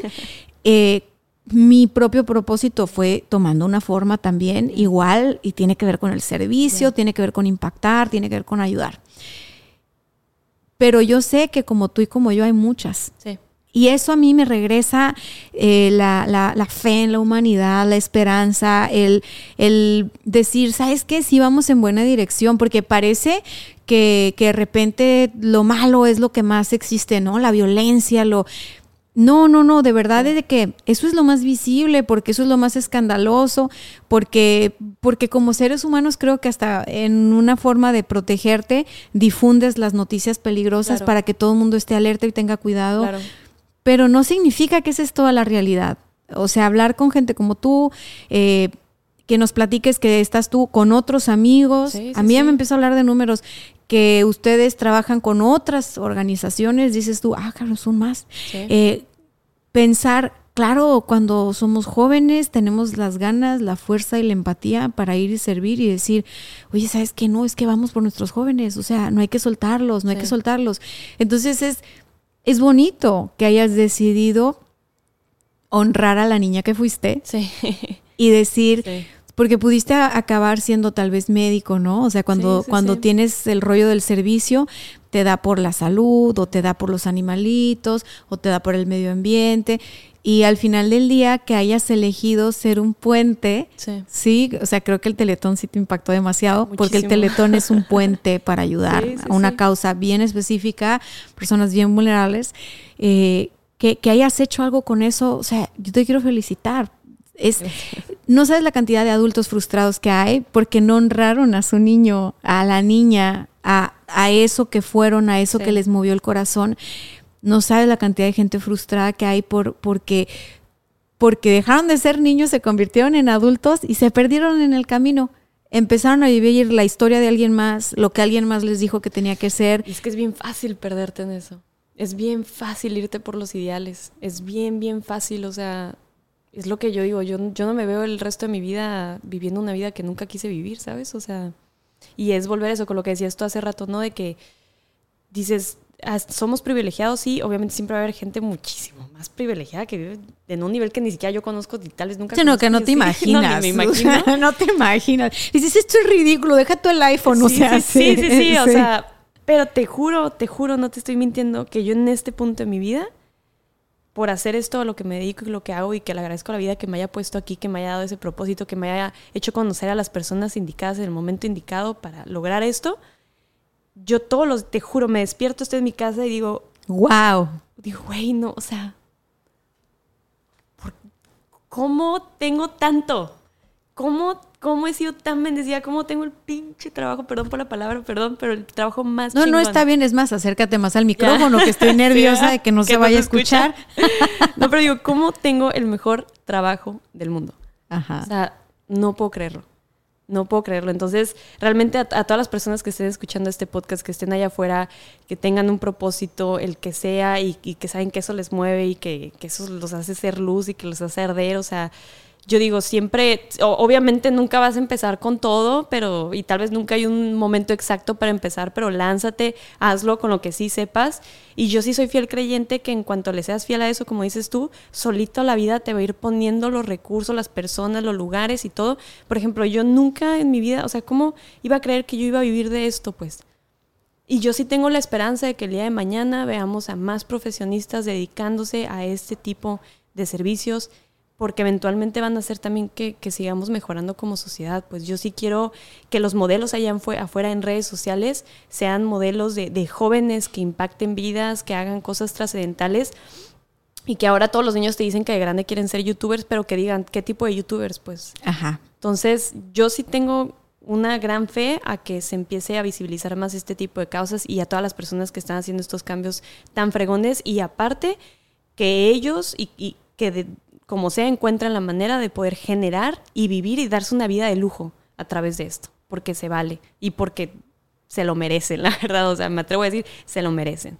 Claro, Sí. claro que se lo merecen y me encanta lo que dices porque sabes que eh, yo pienso, no nada más que puedas vivir de eso, imagínate que puedas crear fuentes de empleo Claro. dignas, Claro. súper interesantes, porque Sí, sí, cuando uno trabaja en algo ligado a su causa y a su pasión, es muy Sí. diferente, o sea, es igual te cansas, igual te estresas, pero es muy diferente porque encendiste la llama, o sea, tienes un fueguito interno que se alimenta, no que se desgasta. Entonces, en mi caso, yo me lo inventé, yo me inventé mi trabajo, me inventé mi emprendimiento, tú te inventaste también esto junto con. Fer y con Pablo, ¿sabes? o sea, si no existe, lo puedes crear. Claro.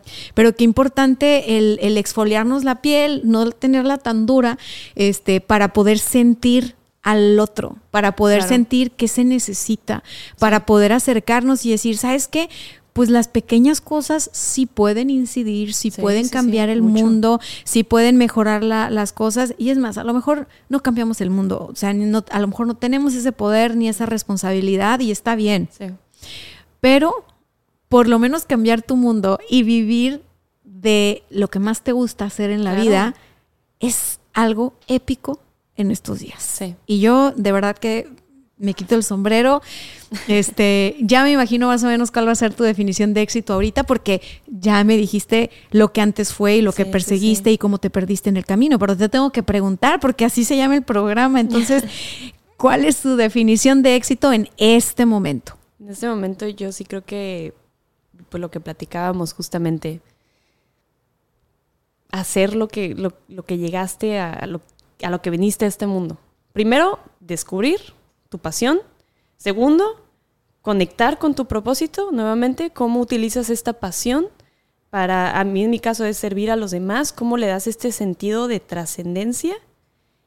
Y tercero, aprender a vivir completamente de esto. Porque por más cliché que suene, realmente si haces lo que te gusta, no estás trabajando ni un solo día. Y terminas cansado. Y bueno, tú, que eres emprendedora, o sea, 24-7, o sea, no, no te voy a preguntar cuál es tu horario de trabajo. No, sí tengo, sí 24/7, tengo. O sea, sí, pero ya me mis, refiero... Ya mis canas, sí. No, es que aprendes en el camino a ponértelo. también poner Pero al límites. principio no. Los primeros años, Claro, hay como sacrificios. caballo desbocado, o sea, no entendía mi cabecita que había que poner una estructura. Total, total. Y que, y que la salud y así, ahorita ya lo tengo. Y, Y sí, es sí, superimportante. Y se los aclaro, ténganlo, ¿eh? Y Sí, tú sí, también, sí, sí, sí. ténganlo. Tienes que respetar tus límites.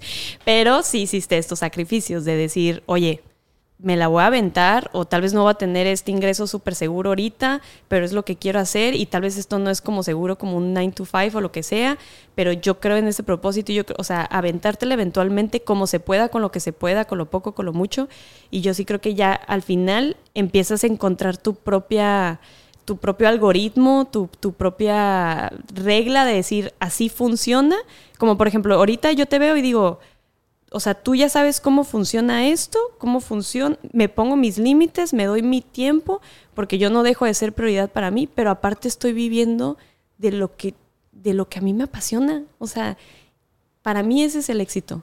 Es decir, lo logré. Sí. O sea, lo logré y todos los días lo vivo a mi manera, como sea, pero lo logré. O sea, lo hice, es persi- perseguir y lograr eso, por más cliché que suene que me choca decir, ay, sigue tus sueños, hashtag, no, así de fácil. No, pero sí, más bien, trabájalos. Trabájalos todos los días. Poquito o mucho, pero trabájalos y vas a llegar a ese punto, yo sí creo, en donde vas a encontrar la manera de hacer que, de que puedas vivir de esto, pues. Me encanta. Vivir éxito para ti es vivir haciendo lo que más te llena el corazón y poder vivir de eso y tener esa, esa, eh, crecer esta causa, crecer esta, Sí, esta, sí. esta vocación que tienes. Y, y no te creas, fíjate, cuando yo emprendí era muy joven, tenía 22 años, sin saber. eh, Puse la primera agencia de marketing di- digital. Eh, o sea, la diferencia era 22. digital, aquí en Tijuana. Y fue una casualidad de la vida. Yo no sabía lo que estaba haciendo, igual que tú. O sea, Sí, no sí, sabía. sí. Era como, como, como, es que, es que esto es y no sé qué. Y la única forma que tenía para conseguir clientes era a través de internet. Por eso fue digital. porque prácticamente estaba emprendiendo sin permiso. y estaba, estaba en esta onda de cómo vamos a tener clientes, no pues a través de internet y qué le vendíamos a nuestros clientes, pues justamente estar en internet y atraer clientes.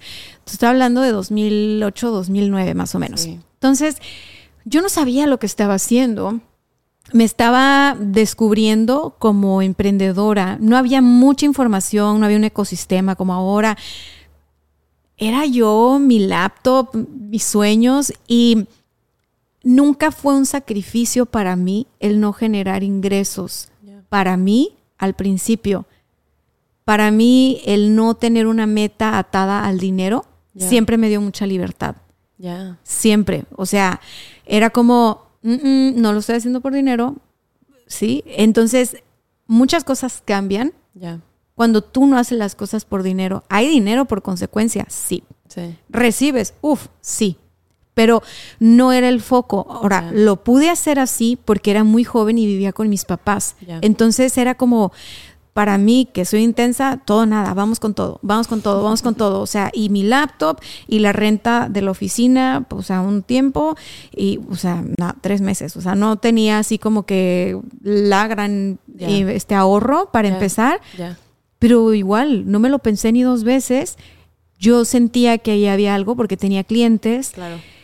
Y lo quise emprender y lo quise formalizar. Lo que yo no sabía, porque no lo hacía por el tema del dinero, sino por probar mi hipótesis de que lo podía hacer y de que era bueno, yo sentía que estaba salvando los negocios. O sea, en, mi, en mi corazón de mercadóloga, este, eh, a, a mí me generaba mucho shock que el marketing era para las empresas grandes. Claro. ¿Sí? Entonces yo tenía dos problemas. Era la cuarta generación de licenciados en mercadotecnia que habían egresado, entonces éramos, o sea, nada, ¿no? No había trabajo de eso, entonces el trabajo que tú podías buscar era en telemarketing y era lo más cercano a marketing que podía haber. Pues entonces era como, no, eso no es marketing del todo, ¿no? Y había muy pocas agencias de marketing en la ciudad, eran lideradas la mayoría por hombres y eran tradicionales. Entonces, como que todo lo que traíamos nosotros sonaba lo que era, o sea, sonaba cura. No, ¿Cómo crees? O sea, ¿cómo que Facebook? o sea, ¿cómo crees que...?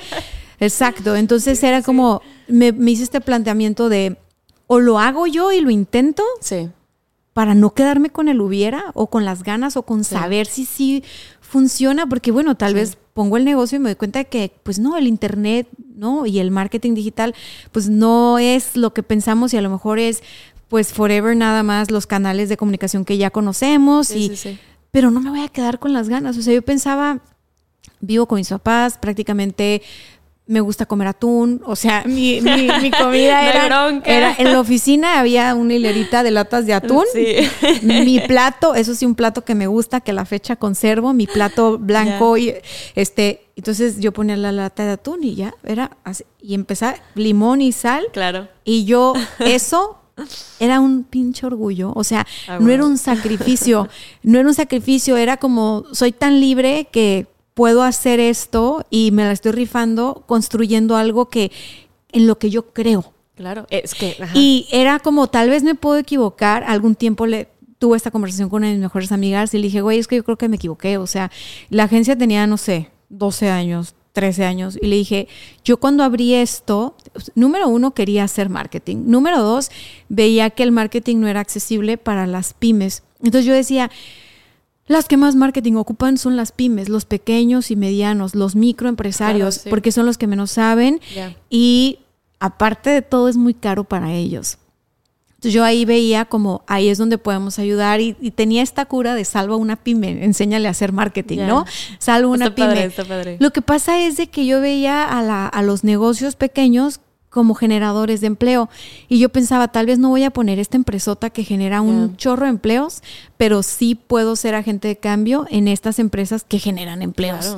Entonces, bueno, ya esa fue mi estrategia a los 23 años ya. Este, y empecé a ver que definitivamente para que esto fuera sostenible, yo tenía que aprender a establecer una estructura que me cuidara a mí Sí. Límites para mí, no era que límites para la no eran límites para mí, porque como yo estaba haciendo lo que me gustaba, yo me podía ir de hocico, ¿no? Claro. Entonces, yo tenía la teoría en aquellos años, como la ciudad estaba siendo extremadamente peligrosa y violenta, que si había generación de dinero, derrama de dinero en la ciudad, si la economía se iba para arriba, entonces la gente no iba a tener necesidad de delinquir. Entonces, no, bueno, yo el Coco Wash me lo hacía sola. No, es que aparte si económicamente a las pymes les va mejor, se va, va a haber una derrama económica. Pues yo no sé de dónde sacaba todas estas ideas, pero yo creía, yo creía firmemente en ellas. Y entonces así duramos años creciendo. Sí, tuvimos marcas grandotas o fuera de este país o así, pero sí era el, todo era por el amor a las pymes, ¿no? Cuando yo me doy cuenta que eh, pues sí, a lo mejor económicamente se había logrado un crecimiento en la ciudad como tal, ¿no? O sea, porque los ciclos económicos así funcionan, no porque existieran más mercadólogos, o sea, ciclos económicos. Eh, pero yo veía que la violencia y que la inseguridad no era algo que había disminuido, empecé a desechar mi hipótesis. Y fue cuando tuve esta plática muy seria con mi mejor amiga echándonos un vino y yo en depresión total, ¿no? Ella es una crack, este, está muy metida en el tema de educación. Y, y, tuvo un, hace poquito salió de Stanford de una especialidad oh, muy padre. Entonces con ella siempre he rebotado como todas estas ideas, ¿no? Y le digo de que, güey, me equivoqué. O sea, siento que tiré 10 años a la basura en mi afán de querer generar como este impacto, este cambio, la economía, o sea, ve la economía cómo está, o sea, y ve el nivel de, de, de violencia y de tal y tal. Y dije, no, es que sabes qué, el tema eh, no tiene que ver con el dinero, tiene que ver con el autoestima, tiene que ver con el valor propio, con el valor que te das a ti, el valor que le das a los demás. Me equivoqué, le dije, o sea, me equivoqué y perdí 10 años. Yo estaba triste porque dije, no inventes, o sea, estaba persiguiendo mal la, la, o sea, mi hipótesis estuvo mal desde el principio. Entonces esta mujer, que además es muy, muy sabia y sabe cómo aterrizarme, me dijo, no vuelvas a decir eso.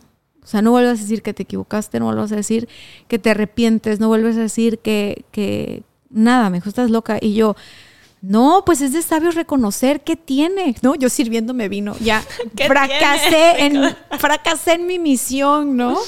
Este, a ver, me dice, ¿a cuánta gente le has dado trabajo? En 10 años. Con una te... No, espérate. yo acabé, yo, pero berreando, llorando con ella. O sea, sí, este, me dice, ¿cuántos jóvenes han egresado de la universidad? Me dice que igual que tú tenían el sueño de hacer marketing, cuando tú saliste no había dónde y tú tuviste ese espacio para que llegaran y trabajaran en eso que se habían preparado, en eso que habían estudiado. Eh, cuántas familias no se beneficiaron de que esos jóvenes trabajaran y generaran un ingreso. Ahora, ¿cuántos de ellos eh, encontraron una forma de ganarse la vida porque después de trabajar contigo en tu agencia tuvieron una escuela que les dio para ir a montar su propio negocio, su propio emprendimiento? ¿Cuántos negocios no recibiste que tal y tal y tal y tal y tal y tal? No, o sea, yo así en la baba, llorando. ¿Por qué? Pues porque uno nunca se da cuenta del impacto que tiene. En mi caso, yo siempre estoy persiguiendo un impacto muy grande, que tal vez me rebasa, me supera, sé que en mi mente infantil creo que puedo lograr, pero bueno, ya cuando te sientas y dices, bueno, es un adulto y, lo que tú hagas en donde estés tiene un impacto. O sea, no, no, no estás solo, no todo lo tienes que hacer tú, no todo lo vas a resolver tú, pero con que hagas tu parte, es algo bien bonito, bien valioso y tú no sabes qué tanto le vas a ayudar a alguien a, cambiar su propia vida. Porque yo decía, no, yo no le ayudo a nadie a cambiar su vida, ellos lo cambian porque ellos quieren, porque ellos deciden. Y ella me ayudó a ver esta otro y me dijo, tú no tienes idea de, o sea, lo que sucede a nivel, este, familiar, ¿no? Sí, tú abriste el espacio, tú abriste el espacio para que ellos pudieran pues, justamente realizar todo eso. No tienes idea de lo mucho que me cambió la perspectiva eh, en ese momento. Eh, no porque yo lo haya hecho, sino porque empecé a pensar todos los que se atreven a poner un negocio y todos los que se atreven a emprender algo y que generan empleo y que generan empleos directos, indirectos, formales, informales ¿sabes? Sí. Están trabajando con seres humanos y están tocando vidas. Entonces, lo que ella me dijo, o sea, al final del día no me arrepentí ya, ¿no? De, de mi camino y mi recorrido, porque obviamente yo también como persona había crecido Ya. y me sentía orgullosa. Pero la reflexión de ella me ayudó a decir, ¿sabes qué? No hay esfuerzo pequeño que no valga la pena.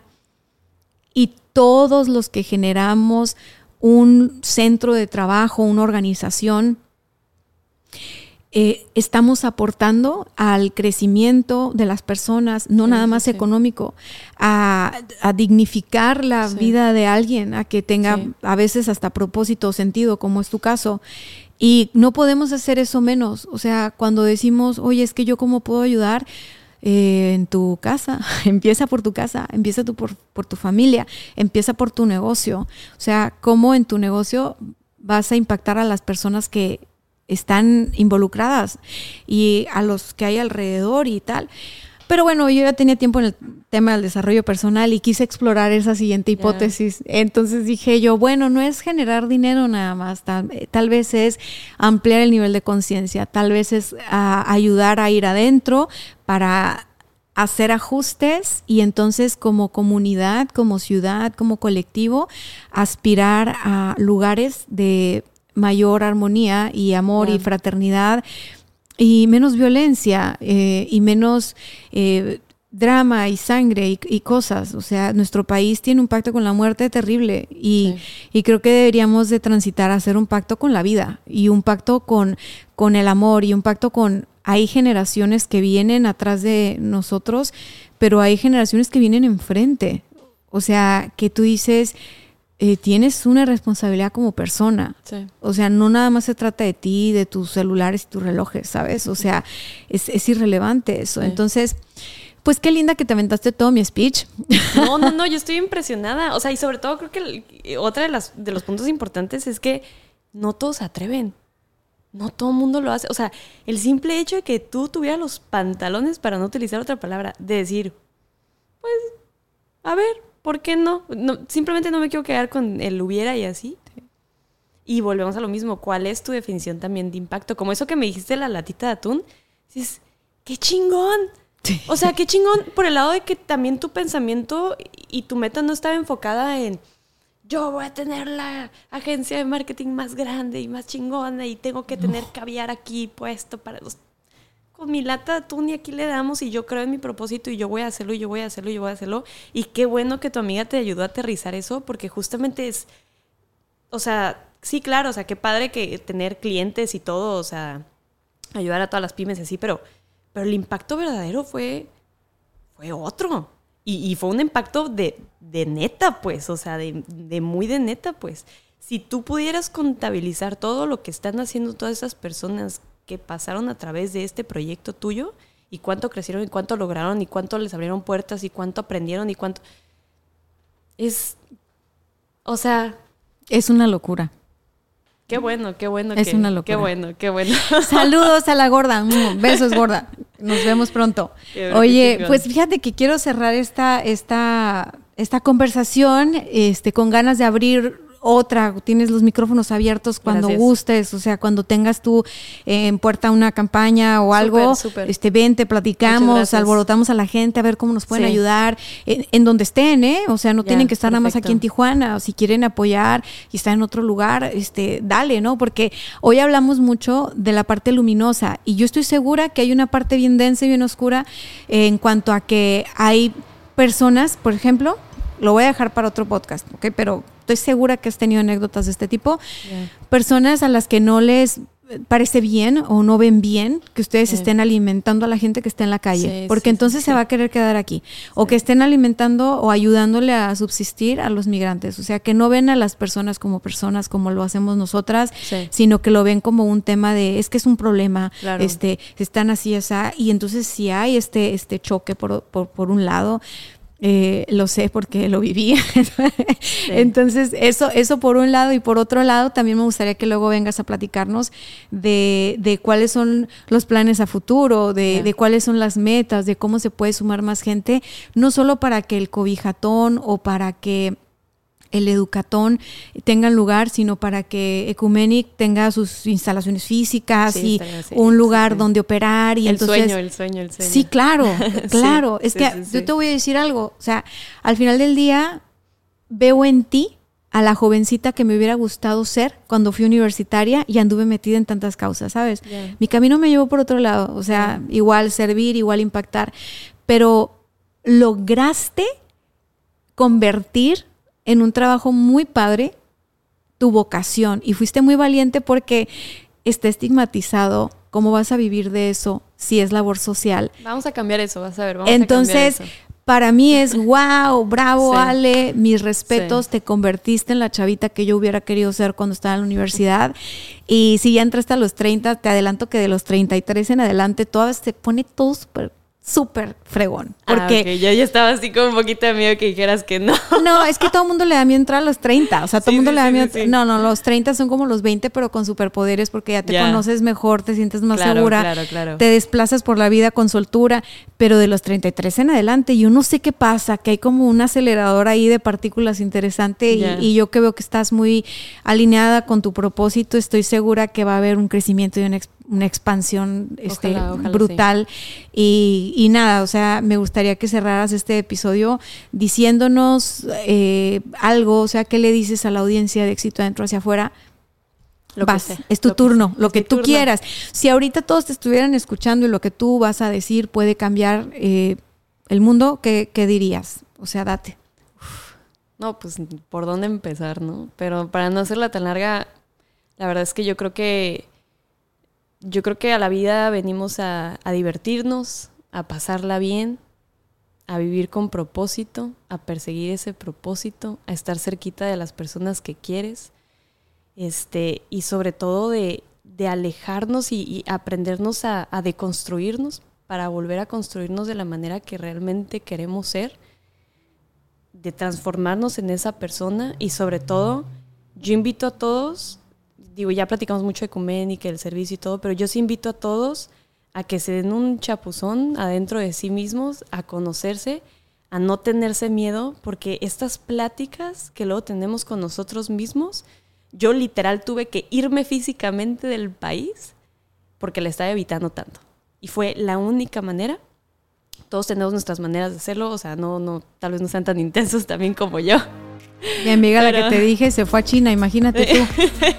Es que a veces sí, o sea, literal, uno según está huyendo de sí mismo y es donde te encuentras más, entonces cada que tengan la oportunidad de sentarse cinco minutos a platicar, a cuestionarse todo lo que han aprendido durante este tiempo, todo lo que conocen, escuchar otras historias de vida, escuchar otras maneras de pensar, yo los invito a, a que lo hagan porque realmente creo que entre más nos abrimos al mundo, más podemos estar conectados con nosotros mismos, ¿no? O sea, para mí mi mayor liberación fue darme cuenta de lo equivocada que estaba en muchas cosas de las que pensaba que como que deberían de ser y sigo aprendiendo, ¿no? Entonces, cada que puedan, por favor, tómense el tiempo, conózcanse a sí mismos y nada, la vida, la vida es cortita, hay que disfrutarla. Buenísimo, con eso Sí. nos vamos. Gracias por estar aquí. No, gracias Estás en tu casa. Muchas gracias. Bye bye.